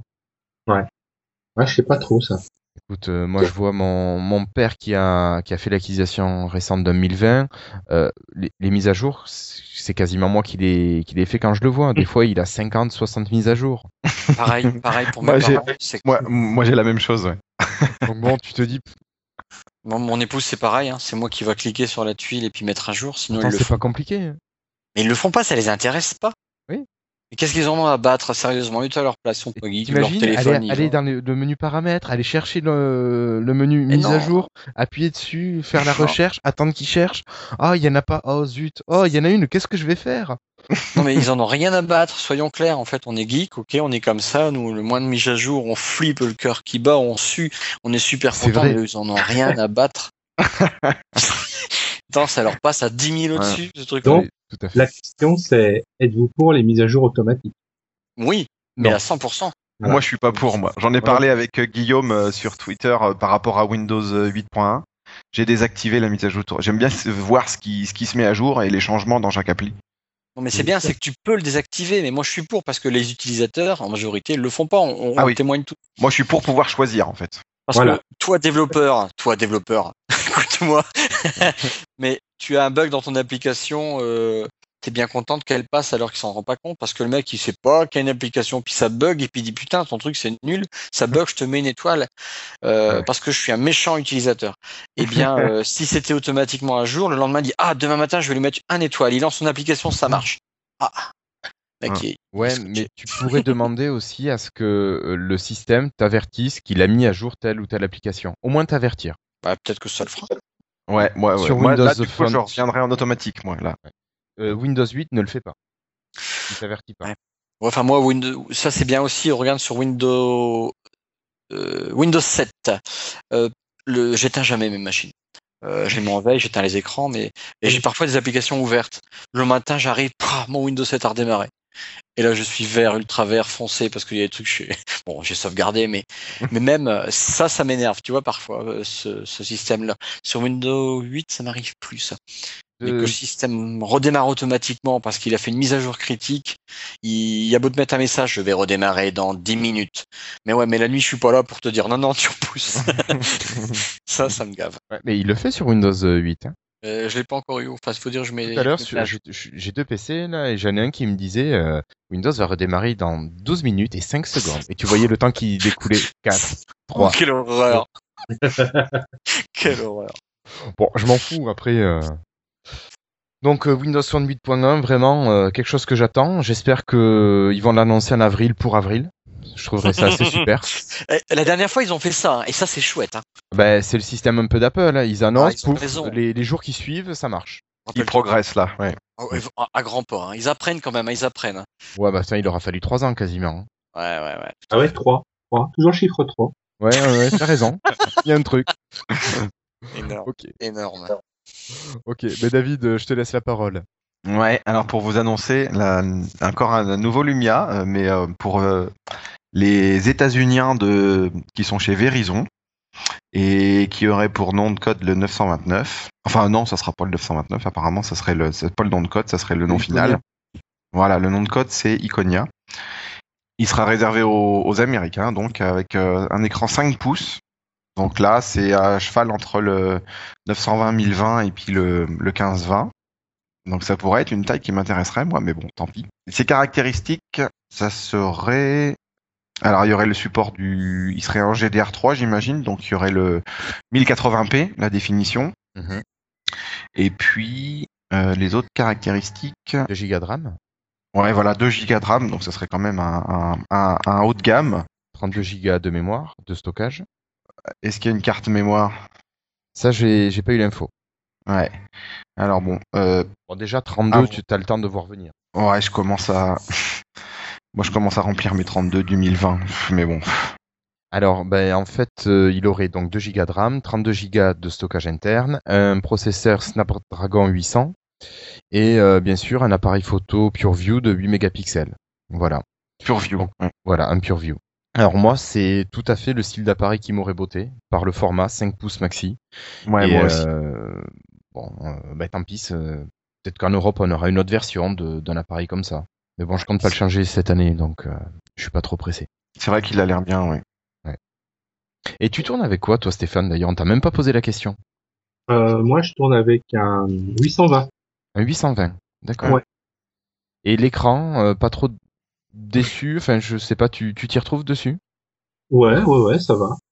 Parce que Jérémy, bon, que, que tu as raté ce soir, euh, lui a commencé par le 820, a été assez fortement... Non, pardon, je dis une bêtise, il a commencé par le 8X de chez HTC, il, est pas, il a revendu pour un 820, Ouais. et euh, il a rapidement quitté parce que l'écran lui paraissait trop petit. ah Et, ouais, euh, ouais, c'est peut-être le coup du 800 par 480. Il est passé sur un 920 après. C'est pas que l'écran était trop petit, je crois, c'est que l'écran était justement trop grand et les... on voyait les pixels un peu. Oui, enfin voilà, la résolution correspondait Ouais, pas voilà. à l'écran Ouais, voilà. enfin ça lui allait pas. Moi, j'avais ressenti ça sur le Titan aussi. Ah d'accord. Non, moi je trouve que l'écran est plutôt sympa. Bah, en fait, euh, avant moi j'avais un iPhone. Alors c'est Ah ah bah oui, j'ose Moi je n'ai rien dit. hein. clairement. Mais on est bien un peu obligé quand on développe des applis. Bah, oui, tu, dois avoir un appareil de chaque, non? Si si si. Mais j'utilisais un iPhone pour mon usage personnel D'accord. du, reste.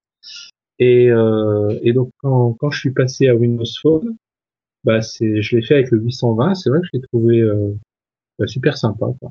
D'accord. C'est une, enfin, c'est une machine sympa, vraiment. Euh, sinon, j'ai eu l'occasion de tester le 620, Ouais. donc euh, c'est beaucoup plus petit. Ah oui. Euh, c'est sympa aussi, par contre, parce que c'est vrai que ça tient pas de place. euh, Il y a ça aussi, hein, surtout avec une vraie, un truc énorme dans la poche. ou- enfin, moi, j'aime pas trop, mais bon, mon 820, je- j'aime bien, quoi. Bah écoute, oui, non, si ça te correspond, tant mieux. C'est c'est vraiment ce qu'il faut. Ah ouais, tout à fait. C'est une super machine. Ok. Ben merci David, merci Stéphane. Euh, Christophe, je te rends la parole. Ouais, euh, ben, un, un titre assez intéressant et rigolo, c'est on, on va parler de la fin de l'acné de, de Windows Phone. Alors, on va attendre l'acné par euh, les boutons. Donc comme euh, on en faisait l'hypothèse lors de l'épisode avec euh, Rudy euh, Wing von Fyong, excusez-moi, je vais dire son nom long, c'est son vrai nom de famille, c'était une petite parenthèse. Euh, euh, les boutons physiques devraient disparaître pour migrer sur l'écran tactile. Alors euh, une évolution à la manière des Nexus, ouais, pourquoi pas. Moi, je suis pas très très chaud pour l'instant, mais je, je demande à voir. Alors, quels sont les réels avantages? Peut-être un coût, euh, il y a des inconvénients peut-être à voir, vraiment. Euh, les coûts de production sont-ils diminués grâce à ça? Est-ce que c'est juste pour gagner un euro par unité? J'en sais rien. Euh, je sais pas ce que vous en pensez. Faut pas oublier non plus que Microsoft, il veut absolument unifier tous ces systèmes. Quand je vois ce- cette barre de menu, ça me fait penser à la barre des charmes de Windows 8. Ouais, à voir. Je suis un peu curieux. Alors, que vont devenir Comment ça va se passer sur nos devices actuels Euh, Est-ce que ça va être euh, un- une phaser qui va être euh, déconnectée euh, Je sais pas.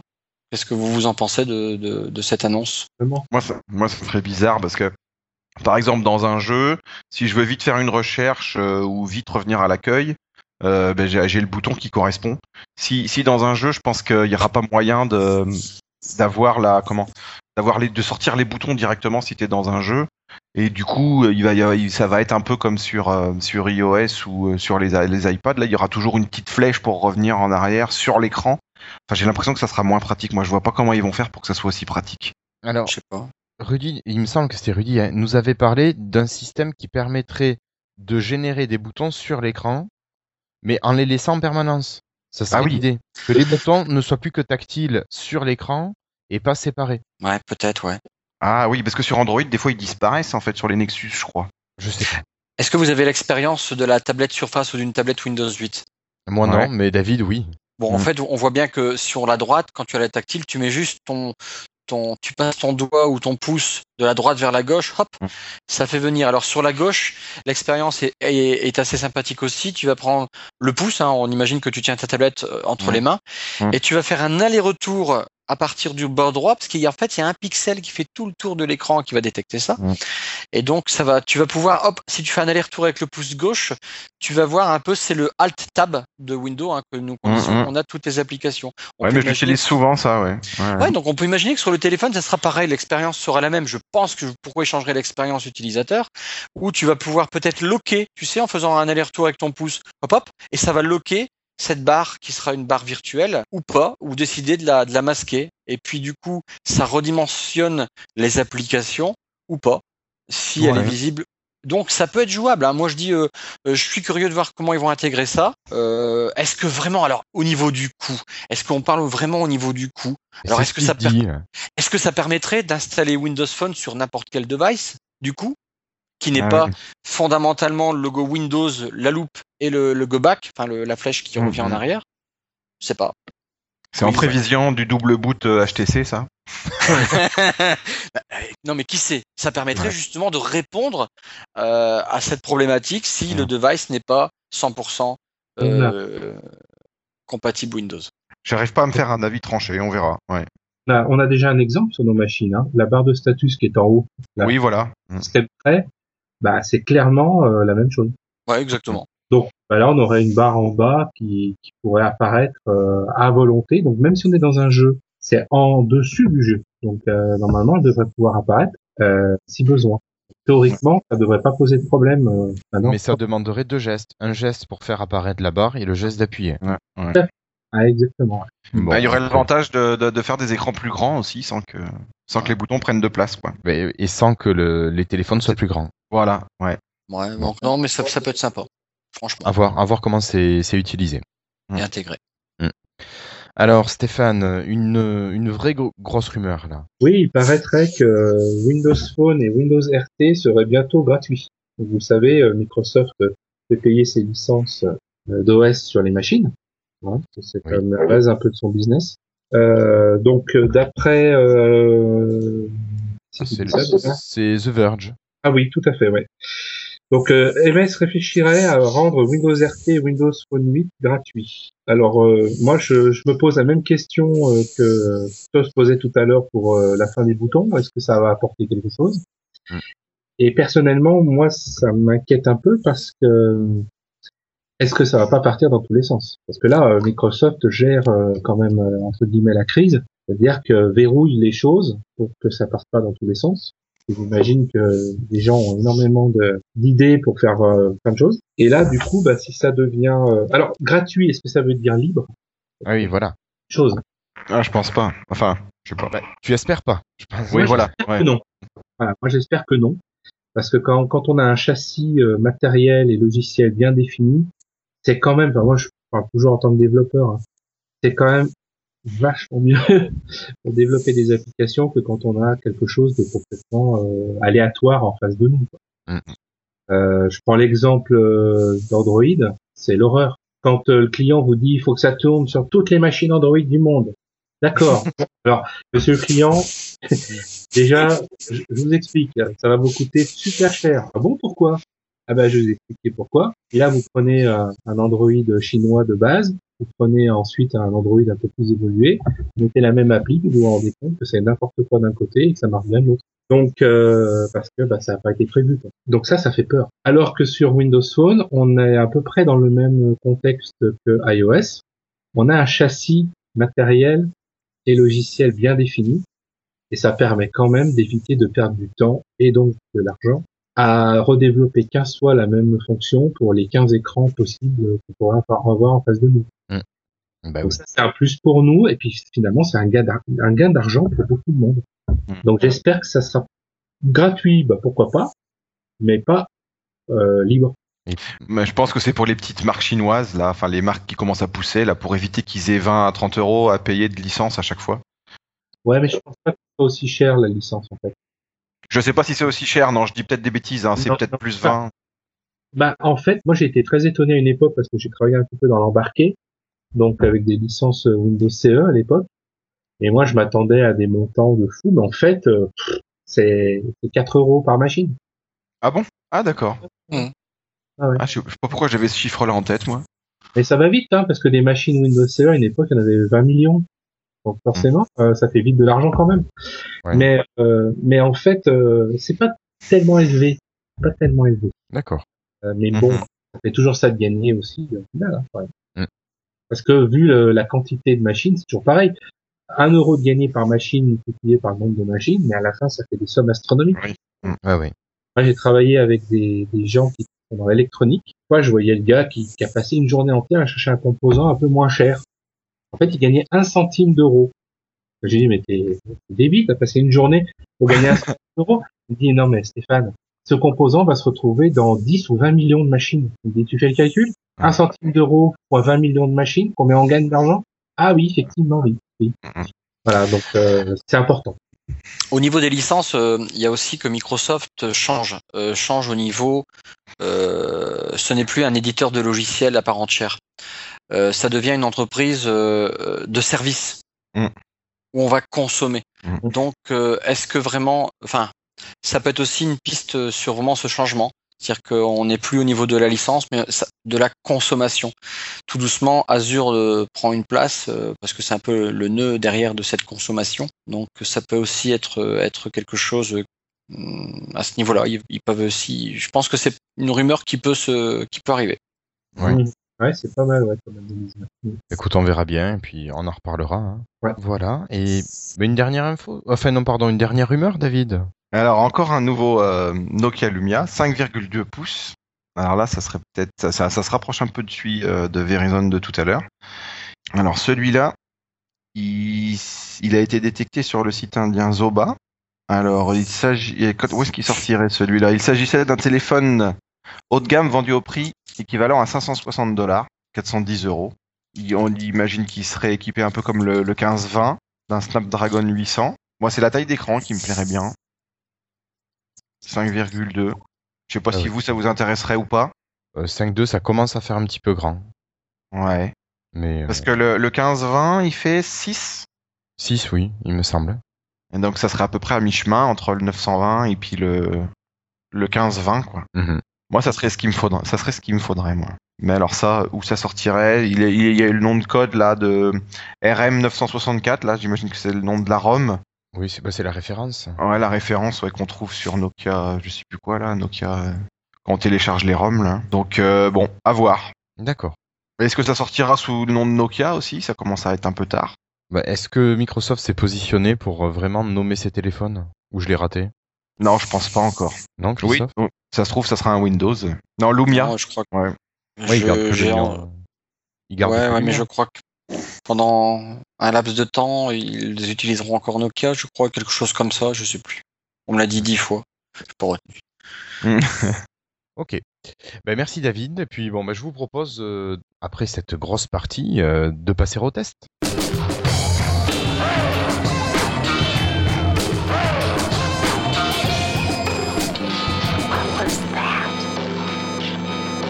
Et pour commencer, moi je vais vous parler d'une application qui s'appelle CamScanner. Je ne sais pas si certains d'entre vous l'utilisent. Non? Je crois que je l'ai testé, mais euh, Alors, elle a pas mal évolué. hein. Je l'ai depuis un moment, mais elle a pas mal évolué. Alors, CamScanner, vous l'écrivez C-A-M-S-C-A-2-N-E-R. Tout qui se tient. C'est une application qui marche sur Windows Phone 8 et qui est gratuite. Euh, avec des fonctions qu'on peut débloquer aussi avec de l'INAP. Euh, alors, CamScanner, c'est comme son nom l'indique, bien sûr, une application qui va vous permettre de faire un scan avec votre Windows Phone. En effet, cela vous offre la possibilité d'avoir un scanner mobile. Et au premier abord, bon, je me suis dit que ça ferait pas plus de choses qu'une photo, mais non. En fait, il faut avouer que c'est quand même pas mal du tout. Au programme, vous pouvez bien sûr prendre des, des vous pouvez faire des prises de vue grâce à la, caméra dorsale. Vous pouvez sélectionner la zone à scanner de manière très précise, faire des traitements de l'image et sauvegarder avec possibilité d'annotation, de prise de notes et surtout la possibilité de faire de l'OCR. Accessoirement, vous pouvez aussi renommer votre image et l'exporter en PDF. Alors comment ça fonctionne? Au lancement, vous devez saisir vos identifiants euh, pour l'application. Alors soit vous en avez déjà, soit vous vous inscrivez. Sinon, euh, bah, pas possible de, passer à la suite. Alors, une fois que vous êtes identifié, vous accédez à l'application et là, vous pouvez soit prendre une photo, soit aller piocher dans votre bibliothèque euh, euh, pour prendre un cliché qui est déjà réalisé. Ça, c'est déjà pas mal parce que quand on a un document de texte, bah, on peut déjà l'avoir depuis un moment, ne pas l'avoir scanné parce qu'on n'avait pas le temps ou pas besoin. Et là, on peut y revenir dessus. Euh, si vous prenez un cliché, vous faites votre mise au point, vous cadrez, et ensuite vous voyez, vous avez la proposition pour recadrer la zone à traiter.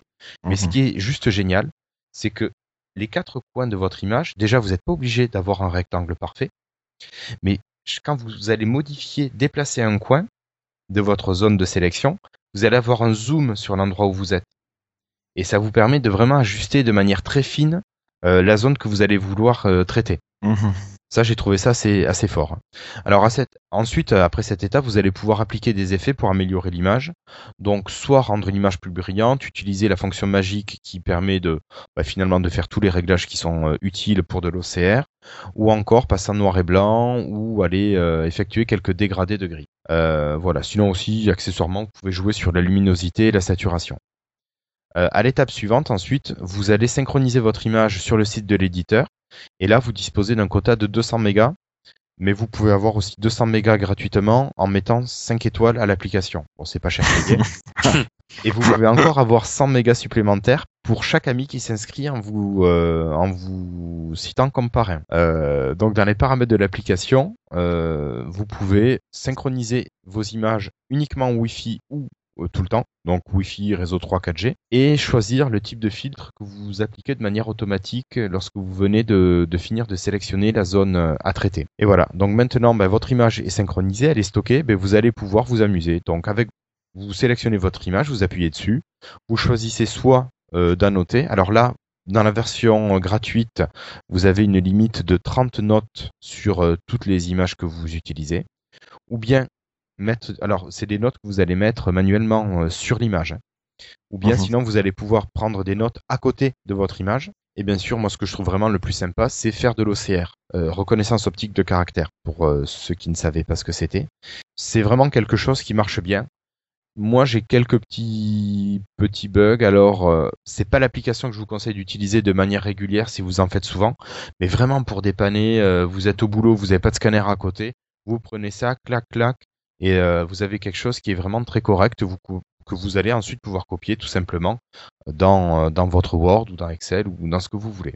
Voilà, donc j'étais un petit peu lent, mais vraiment une bonne application gratuite hein, et qui va vous permettre de numériser euh, tous vos documents de texte de manière très très très facile. D'accord. L'OCR, plus précisément, ça veut dire qu'il te transforme des des, des, des, mots qui sont en format image en format texte? Voilà. C'est ça, d'accord. C'est ça. C'est la reconnaissance optique de caractère, tout simplement. Alors moi, je me pose une question. Comment ils peuvent savoir qu'on a mis 5 étoiles? Ils peuvent pas. Je sais pas. non, ils, peuvent juste savoir que tu as cliqué sur le bouton et tu peux faire annuler sans avoir rien mis. Ouais, écoute, je, je t'avoue, moi j'utilise de manière ponctuelle. Euh, je dois avoir utilisé 2 ou 3 mégas, pas plus. Et euh... ah tiens, quelqu'un a une note. Oui, je viens de m'inscrire à Camscanner. D'accord. T'as oublié de couper ta sonnerie. Donc c'est le mail de confirmation, oui. Et euh, donc euh, qu'est-ce que je disais? Euh, ben, je sais, en fait oui, je sais pas du tout. Je suis désolé. Parce que nous, en fait, on, peut on peut inviter les gens à mettre une note. On peut leur ouvrir l'écran qui permet de noter l'application. Et après, la main, on l'a plus du tout. Donc les gens peuvent annuler et pas noter ou faire. Après, ils font ce qu'ils veulent, quoi. C'est le ah Donc quand ils disent vous mettez 5 étoiles à l'application et on vous double votre quota, bah je crois que ouais tu tu notes pas, tu l'as ton quota. D'accord. Faut, faire, faut lui faire croire que tu vas le faire, mais tu le fais pas. D'accord, d'accord. Bah écoute, euh, je sais pas.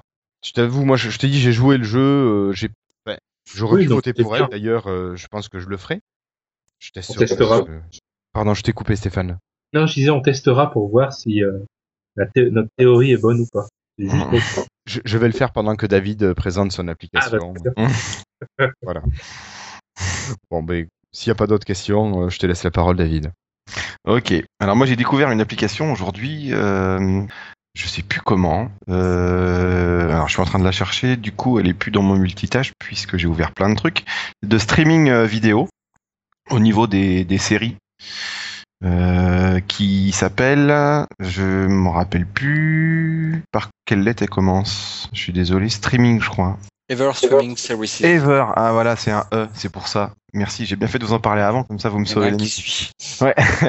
Donc il s'appelle Ever Streaming euh, Series et j'étais un peu stupéfait quand je l'ai ouverte parce que alors c'est une application qui est en test gratuit. J'ai pu regarder trois séries, trois épisodes et puis après il te propose à 3 euros pour regarder. euh, alors apparemment c'est euh, indéfiniment. Et ce qui est assez étonnant en fait, c'est quand on ouvre l'application, on se retrouve sur une partie qui s'appelle Top Série. Et là, on voit Game of Thrones, Défiance, Hannibal, euh, Dexter, How I Met Your Mother, Walking Dead, enfin bon, les gros, les grosses séries du moment, Breaking Bad, etc., Homeland. Donc on se dit tiens, c'est peut-être un truc comme l'appli de Rudy Win pour suivre euh, nos épisodes, noter les épisodes et tout ça. Et puis en fait non, c'est vraiment euh, quand on clique par exemple sur Game of Thrones, eh ben on voit un bouton à cocher version française, version sous-titrée, version originale. Après une case choisir sa saison, une case choisir son épisode. Puis en bas, alors j'ai pas testé, une petite flèche pour télécharger l'épisode ou alors une, un petit bouton lecture pour le lire en streaming. Non, on rappelle que c'est mal lorsque l'on n'a pas les droits d'auteur, bien sûr, pour ça.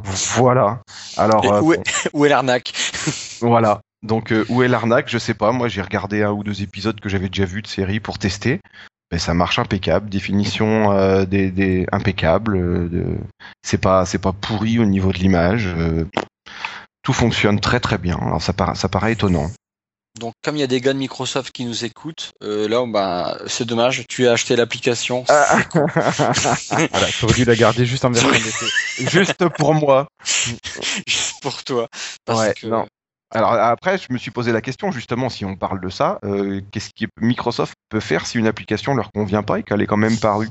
Ils ont un service juridique, ils peuvent te couper le, ils peuvent la couper, la faire retirer du store. Oui, mais une fois qu'elle est sur ton téléphone, Si derrière, après, euh, elle sera toujours sur ton téléphone sauf si on fait un hard reset quoi. et tu pourras plus la réinstaller. D'accord. Faut surtout pas la désinstaller alors. C'est comme YouTube à une époque. Oui, voilà. La mettre à jour. Ah là là, j'ai eu le malheur de la mettre à jour, moi. Et puis. Ouais. Enfin bon, tant pis. Donc voilà, bon alors à voir, euh, à voir. Peut-être que c'est après, c'est comme les d'au- d'autres applis qui, c'est pas l'appli vraiment qui est pas légale, c'est que il va chercher des sources qui sont pas légales. Alors est-ce qu'il peut, est-ce que, parce que moi je pense que si elle est là, c'est que Microsoft l'a laissé passer. Enfin, je sais pas, je croyais qu'il y avait un gros contrôle. Ouais, il y a un gros contrôle, mais euh, mais pas tout le temps. Je pense que je sais pas. Je, Ouais. je sais pas. Bon, enfin bon, vous le laisserez, mais je pense qu'elle va plaire à beaucoup de monde cette application. Claire. Bah oui, oui, Elle est oui. installée. C'est un peu comme l'application Goldorak de l'autre jour, sauf que là, il n'y a pas que Goldorak. J'ai pas testé s'il y avait Goldorak Ouais, d'ailleurs. enfin, Goldorak, c'est bon quoi. Ils vont pas depuis. Bah, le temps. Goldorak, il n'y a que Goldorak, quoi. Mais là, il y a tous les trucs actuels, quoi. Donc, euh, Ouais, mais depuis le temps, Goldorak, ils vont pas y avoir de procédé quoi. voilà. Mais bon, à voir. Comment Bah, ça évolue? C'est qu'il est toujours pas libre de droit. Goldorak, il est pas... ouais. Ah, ouais? Bah non, c'est 70 ans, non? 99, non? Ah, je sais pas. Ou- Enfin, je sais pas, non, je crois que c'est 70 ans. Enfin bon. Un accord, euh, il y a- c'est récemment qu'on a eu droit à des DVD Goldorak de, toutes les saisons, enfin de tous tous les épisodes. C'est Et récent. encore, euh, ils y sont là? Parce que moi j'avais regardé il y a 6 mois et je les avais pas trouvés. Si, si, si. si. Si, maintenant, on peut les trouver. Bon, bah là, c'est officiel, c'est c'est vraiment euh, fait correctement. Il y a une génération d'avant qui était sortie, qui elle était complètement daubée au niveau euh, juridique, Ouais, d'accord. Qui ont été retirées de la vente. Et il n'y a jamais eu de- d'accord euh, plus loin que ça, quoi. Mhm. C'est bizarre, hein, parce qu'il y a beaucoup de trucs qui sont complètement libres euh, du même genre, et puis ça, non. Bah oui. Tiens, moi je voudrais vous parler, on est à 8 jours de Noël et euh, il y a une application sympa euh, euh, du développeur Olivier Bachelier. Donc il a appelé euh, Liste de Noël. Euh, qu'on peut retrouver sur le store. Alors attention, il a nommé l'application par pays. Donc par défaut, euh, les Xmas List, vous le mettez sur votre téléphone. S'il est en français, ça va être liste de Noël.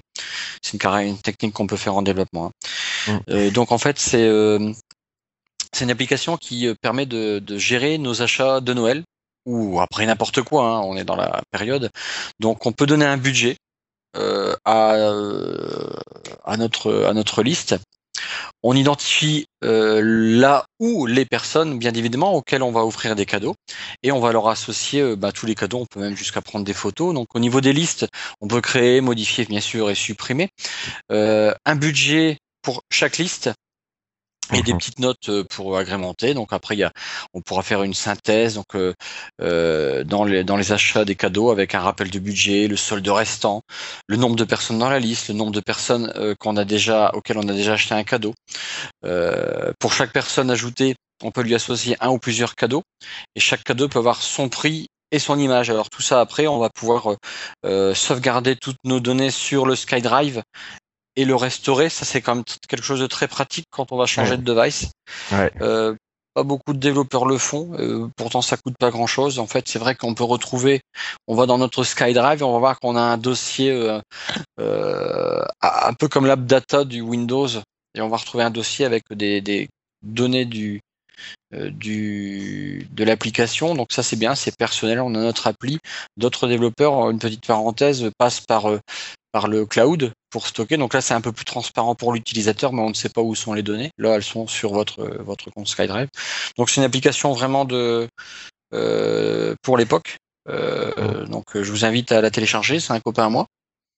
Donc elle coûte 0,99 euh, euros. Donc ça va, c'est pas très très cher. Et puis et puis voilà. D'accord. merci beaucoup, Christophe. Quelque chose à rajouter? Ah non, tout à l'heure. Mm, mm. Stéphane, David? À tester, non, ça, ça a bien fait. D'accord. Ça changera du vieux listing Excel. voilà. Allez, mais Stéphane, euh, je crois que tu as aussi une application.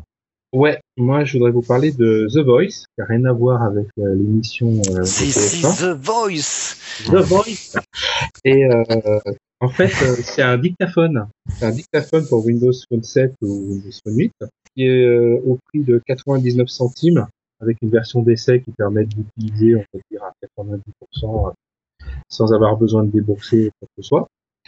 Et donc, bah, l'idée c'est de cette application, c'est d'être la plus simple possible, en 13 boutons.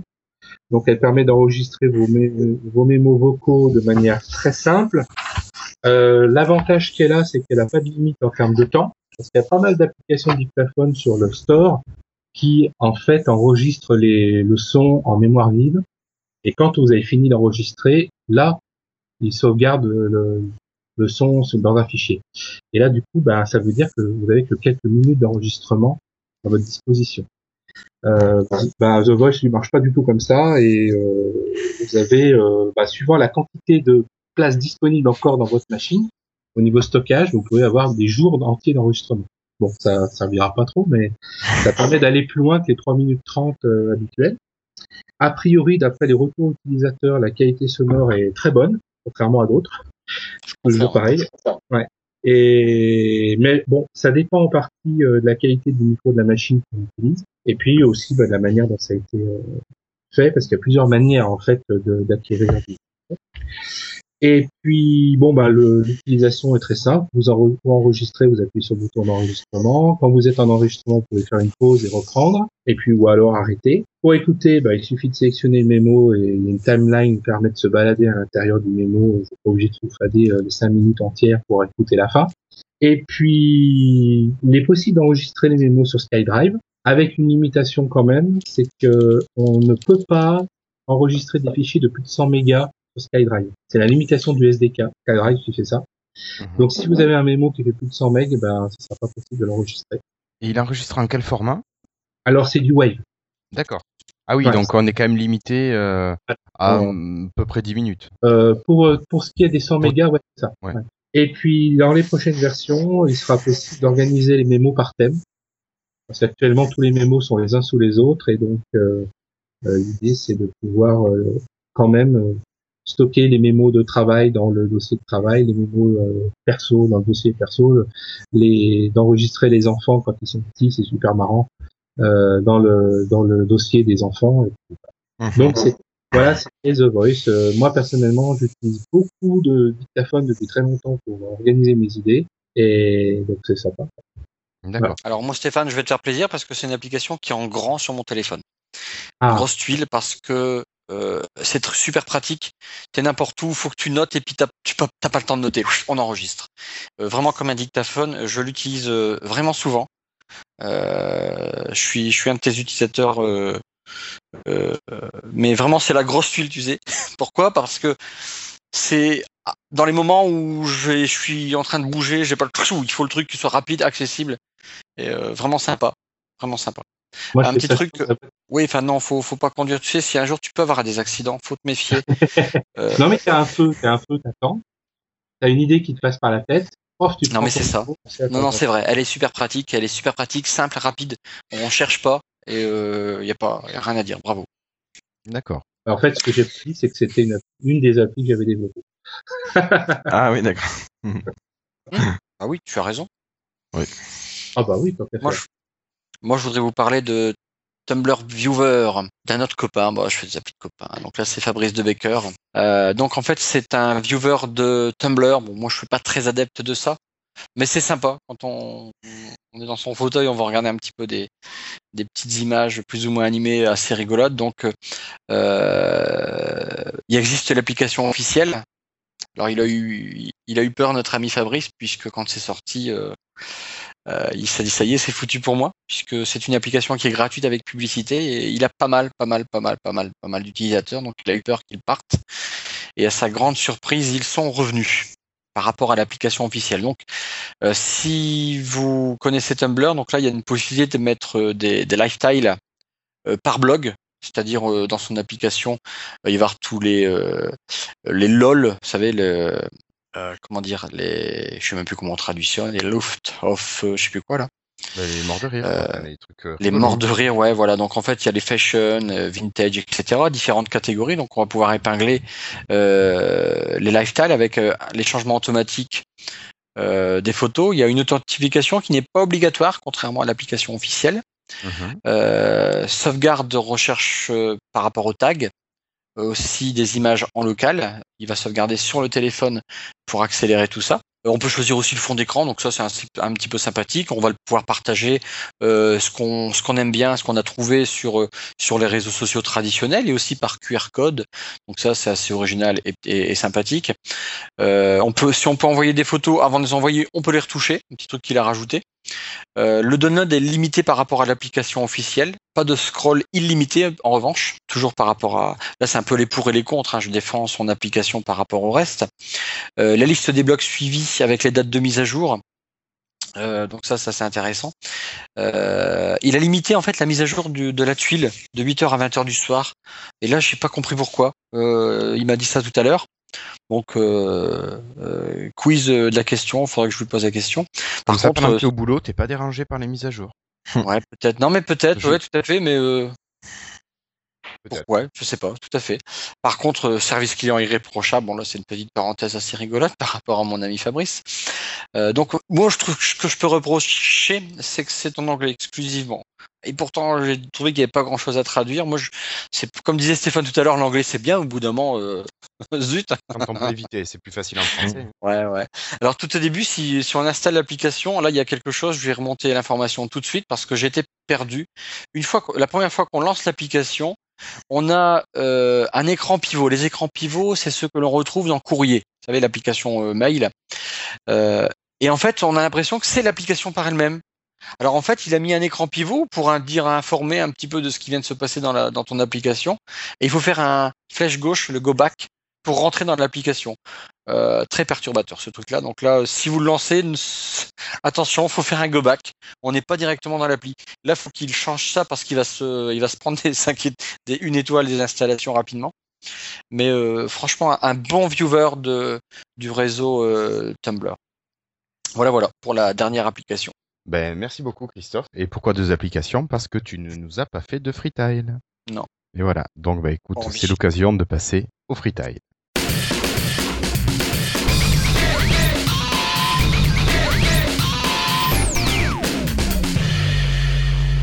Ok, eh bien Stéphane, euh, tu veux bien commencer? Oui, ben moi je voulais parler des, des Tech Days 2014 qui vont se passer au mois de février, je crois que c'est 11, 12, 13 février. Mhm. Euh, bah, les inscriptions sont ouvertes. Et donc, si ça intéresse euh, des personnes, elles ont intérêt à s'inscrire assez vite. Parce que pour rentrer, on est obligé d'être inscrit. Alors, tu gagnes un temps fou en t'inscrivant à l'avance. Parce que si tu arrives comme une fleur, tu vas faire la queue pendant deux heures hein, euh, pour avoir ton badge. C'est bien de le faire à l'avance. Et puis surtout, quand tu t'inscris, tu as un agenda et sur cet agenda, tu vas noter les sessions que tu vas aller voir. Et donc euh, ensuite, bah, ça permet aux organisateurs, parce que c'est quand même très compliqué à organiser, ça permet aux, ordi- aux organisateurs de tailler les, les salles par rapport au nombre de personnes qui disent vouloir y aller. Ok. Donc euh, c'est pas mal quand même de, de le faire en avance. Ça simplifie euh, la vie à tout le monde, donc c'est bien. Et puis moi je voulais juste vous dire que bah, comme chaque année je vais animer une session au Tech Days, donc je fais ça depuis que les Tech Days existent. Ça a toujours été des sessions sur la mobilité. Et donc cette année, euh, je vous invite tous à venir voir une session sur les objets connectés que je vais co-animer avec deux autres personnes. Et il y aura quelques surprises assez sympatoches. D'accord. Ok. Ben merci Présent. beaucoup Stéphane. Tu, tu iras Christophe? Ouais, toujours, c'est la deuxième année où je vais y aller. D'accord. Donc, euh, c'est sympa. C'est vraiment sympa. C'est l'occasion de c'est l'occasion de voir des choses très intéressantes, d'entendre des choses très intéressantes. Et puis généralement, euh, euh, bon, il y a quand même 300 sessions techniques sur trois jours. Il y a chaque année en gros 15 000 personnes qui font le déplacement. Donc c'est vraiment euh, c'est c'est une super machine quoi. Et est-ce que quelqu'un qui n'est pas un technicien, comme moi par exemple, peut, Oui. peut apprendre, je veux dire, des choses et en C'est ce que je me demandais moi aussi. Ouais. Bon, Clairement oui. Alors pour chaque session, il y a le niveau requis pour être à l'aise.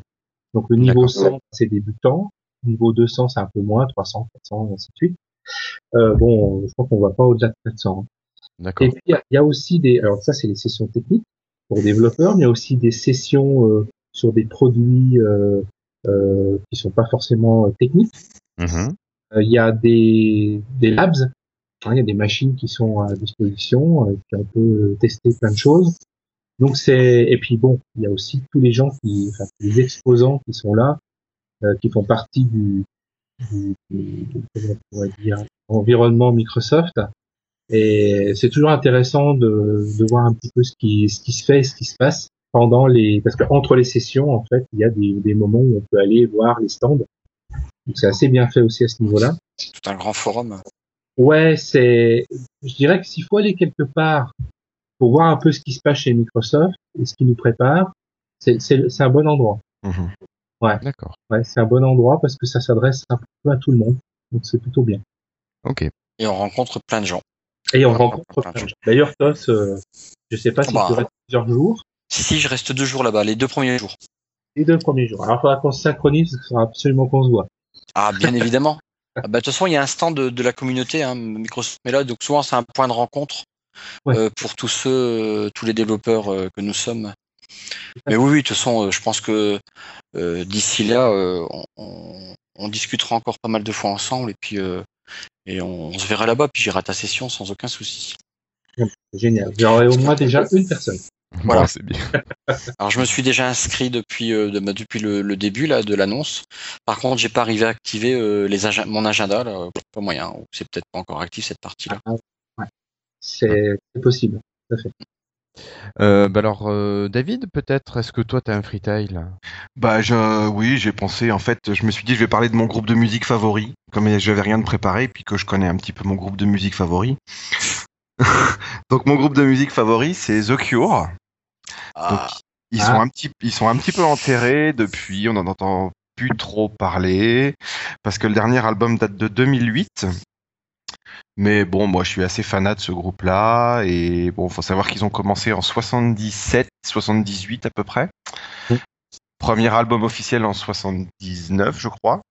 Et donc euh, il y a une série, alors je pourrais pas vous dire exactement, il y a une 15 à 17 ou 18 albums jusqu'à 2008 avec euh, un, une grosse période de popularité dans les années 80, de, quand ils ont sorti en 85 l'album Kiss Me, Kiss Me, Kiss Me, puis non, en 87, l- en 85 l'album The Head on the Door et en 88 Kiss Me, Kiss Me, Kiss Me, c'était tous les tubes qu'on entendait à la radio. Et puis donc, euh, à part on connaît généralement que cette partie-là de The Cure. Mais il faut savoir que avant et après, ils ont fait aussi un style de musique qui s'appelait la Cold Wave et qui est un peu plus, comment dire, déprimant.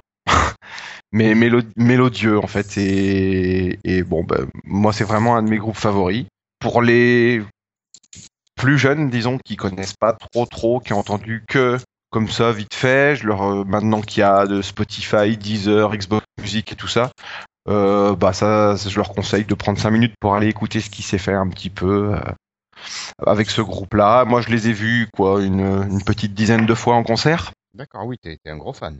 Ouais, oui, oui. Et puis, alors, je sais pas vous si vous connaissez un petit peu quel est votre avis là-dessus, mais bon, voilà, un petit coup de cœur euh, pour ce soir. C'est marrant que tu parles des Cure parce que euh, dimanche soir, j'ai j'ai emmené mon fils à Grenoble parce que lui, il est sur Grenoble pour faire ses études et je l'ai Mhm. emmené. Et dans la voiture, ben, il me dit qu'est-ce qu'on écoute? Je lui dis bah tiens, on va mettre ça et c'était les Cure. Et il me fait mais euh, je connais pas. Je connais Ah, pas, c'est sympa. ouais, voilà. Ah oui. Donc euh, Voilà. bah, j'ai fait un coup de vieux, hein. Mais, euh, bon, mais au passage, comme d'habitude. Mais bon, ben voilà. Donc c'est marrant que tu parles des Cure. Ouais. Alors moi, je les, je les ai découverts très tard. hein. Je les ai découverts euh, je- en 85. J'étais jeune, j'étais au collège. Mhm. Et ils avaient, ils avaient déjà fait 10, presque 10 ans de carrière. Quoi. Ouais, ouais.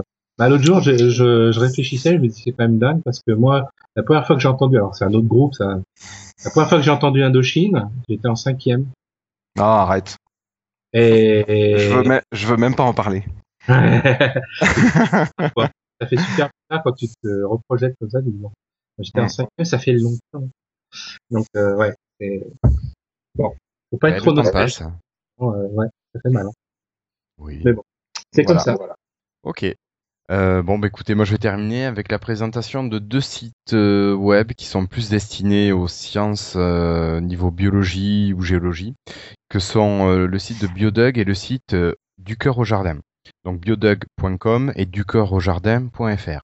Euh, alors, ben, un petit coup de cœur pour ces deux sites, dont un qui qui est à moi, Biodug, et accessoirement c'est celui qui héberge Lifestyle hein, au niveau pratique. Euh, donc ben, c'est un site de biologie géologique qui reprend une grosse partie des cours universitaires dispensés en biologie générale et sciences et vie de la Terre et de l'univers. Oui, oui, les géologues aiment les, dénominations pompeuses. hein. et vous y trouverez donc euh, de nombreux cours de niveau DUG jusqu'à la maîtrise. Et pardon, on parle plus de DUG et de maîtrise, mais de licence 1 jusqu'au master 1. Voilà, ça a changé entre temps. Et vous comprenez donc pourquoi le nom de Biodug, c'est aussi un petit peu vieux. J'ai pris un petit coup de vieux aussi. voilà, voilà. Et le second, euh, au cœur, euh, pardon, du cœur au jardin, c'est un petit site de quelqu'un que vous connaissez bien. C'est Monsieur Sidartarus, Sébastien, qui, qui le tient. Et il s'est lancé dans le blogging individuel autour de sa passion pour les plantes et tous les autres êtres chlorophylliens. Donc, bah, deux sites euh, gratuits en utilisation avec plein, plein, plein d'informations. Donc, euh, voilà, profitez-en. Voilà. Ah ouais, c'est étonnant ça, dis donc. Ouais, nous je suis avait- étonné aussi. Bah, Il voilà. nous avait caché ça Mais carrément. Ouais, il m'en avait pas forcément parlé alors qu'il savait que je, je tenais Biodug et puis euh, bah, il avait zappé et puis euh, voilà on en a reparlé euh, comme ça. Il l'a fait récemment ou ça fait longtemps qu'il... Oh récemment c'est pas très vieux, ça doit faire six mois. D'accord. Ah, il est, il est joli en plus. Attends, et moi qui cherchais, euh, moi qui cherchais pour mon application Almanac à l'époque des, des données et des trucs, mais bon sang, c'était sous la main là. Et puis je suis sûr que j'aurais, j'aurais eu facilement des droits d'utilisation. À partir du moment que tu cites les sources. euh, Et les, et les images de, de ces blogs, tout ça là?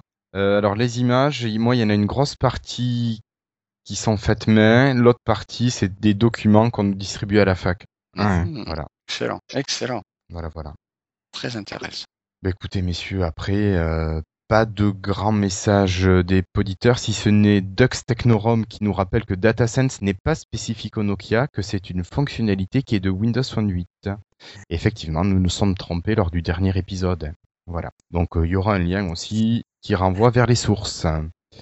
Et puis, puis c'est le moment de passer à la conclusion.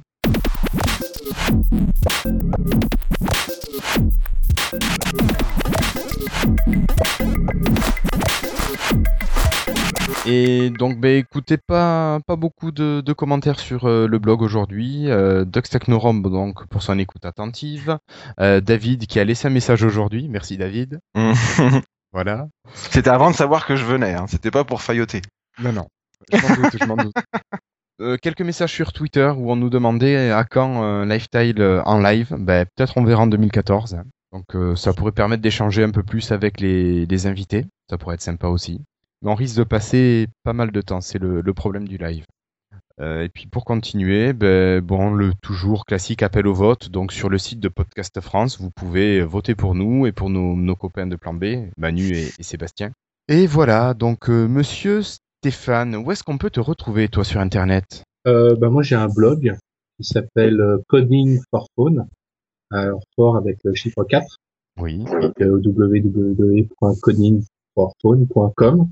Mhm. Et puis, voilà, il y a encore le site codeppc.com, mais il sert juste de référence. Il y a encore des gens qui viennent euh, euh, pas mal souvent le, le voir, mais je ne le modifie plus depuis maintenant euh, presque deux ans.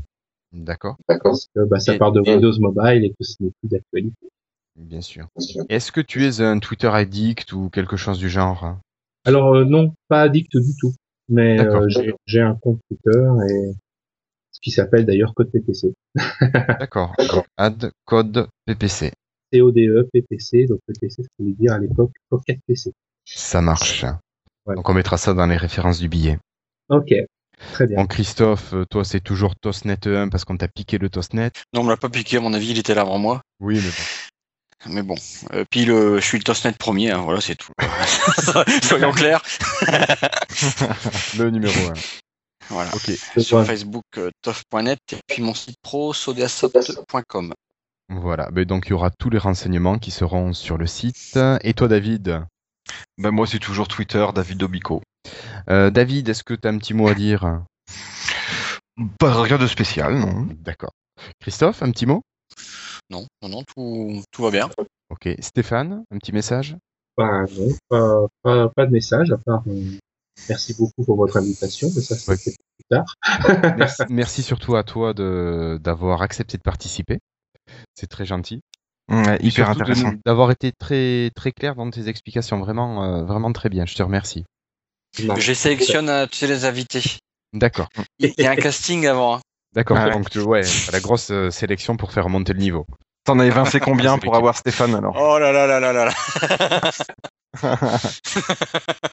Alors moi je vais terminer avec un petit message euh, par rapport à Smartphone France qui se propose de faire gagner deux Lumia 925 et 1020. Mais pour cela, euh, je pense qu'il participe au programme euh, des Level Up. Euh, il faut évaluer et noter l'application Smartphone France sur le Windows Phone Store. Donc allez-y et donnez des étoiles. Vous risquez de pouvoir gagner soit un 925, soit un 1020. Alors, euh, avant de nous quitter, un petit rappel, n'oubliez pas de laisser un commentaire sur notre blog, sur la page Facebook ou Google+, euh, ou, sur iTunes même, ou encore via Twitter. On vous remercie d'avance. Et voilà. Donc, euh, merci à tous pour votre participation et surtout à toi, Stéphane. Et on vous donne rendez-vous euh, ben, après les trêves de, de fin d'année. Et euh, ben, en attendant, passez de bonnes fêtes et on vous dit bonnes vacances si vous en avez. Au revoir tout le monde. Salut, joyeux Noël Bonne fête. Merci tout le monde. Au revoir. Ciao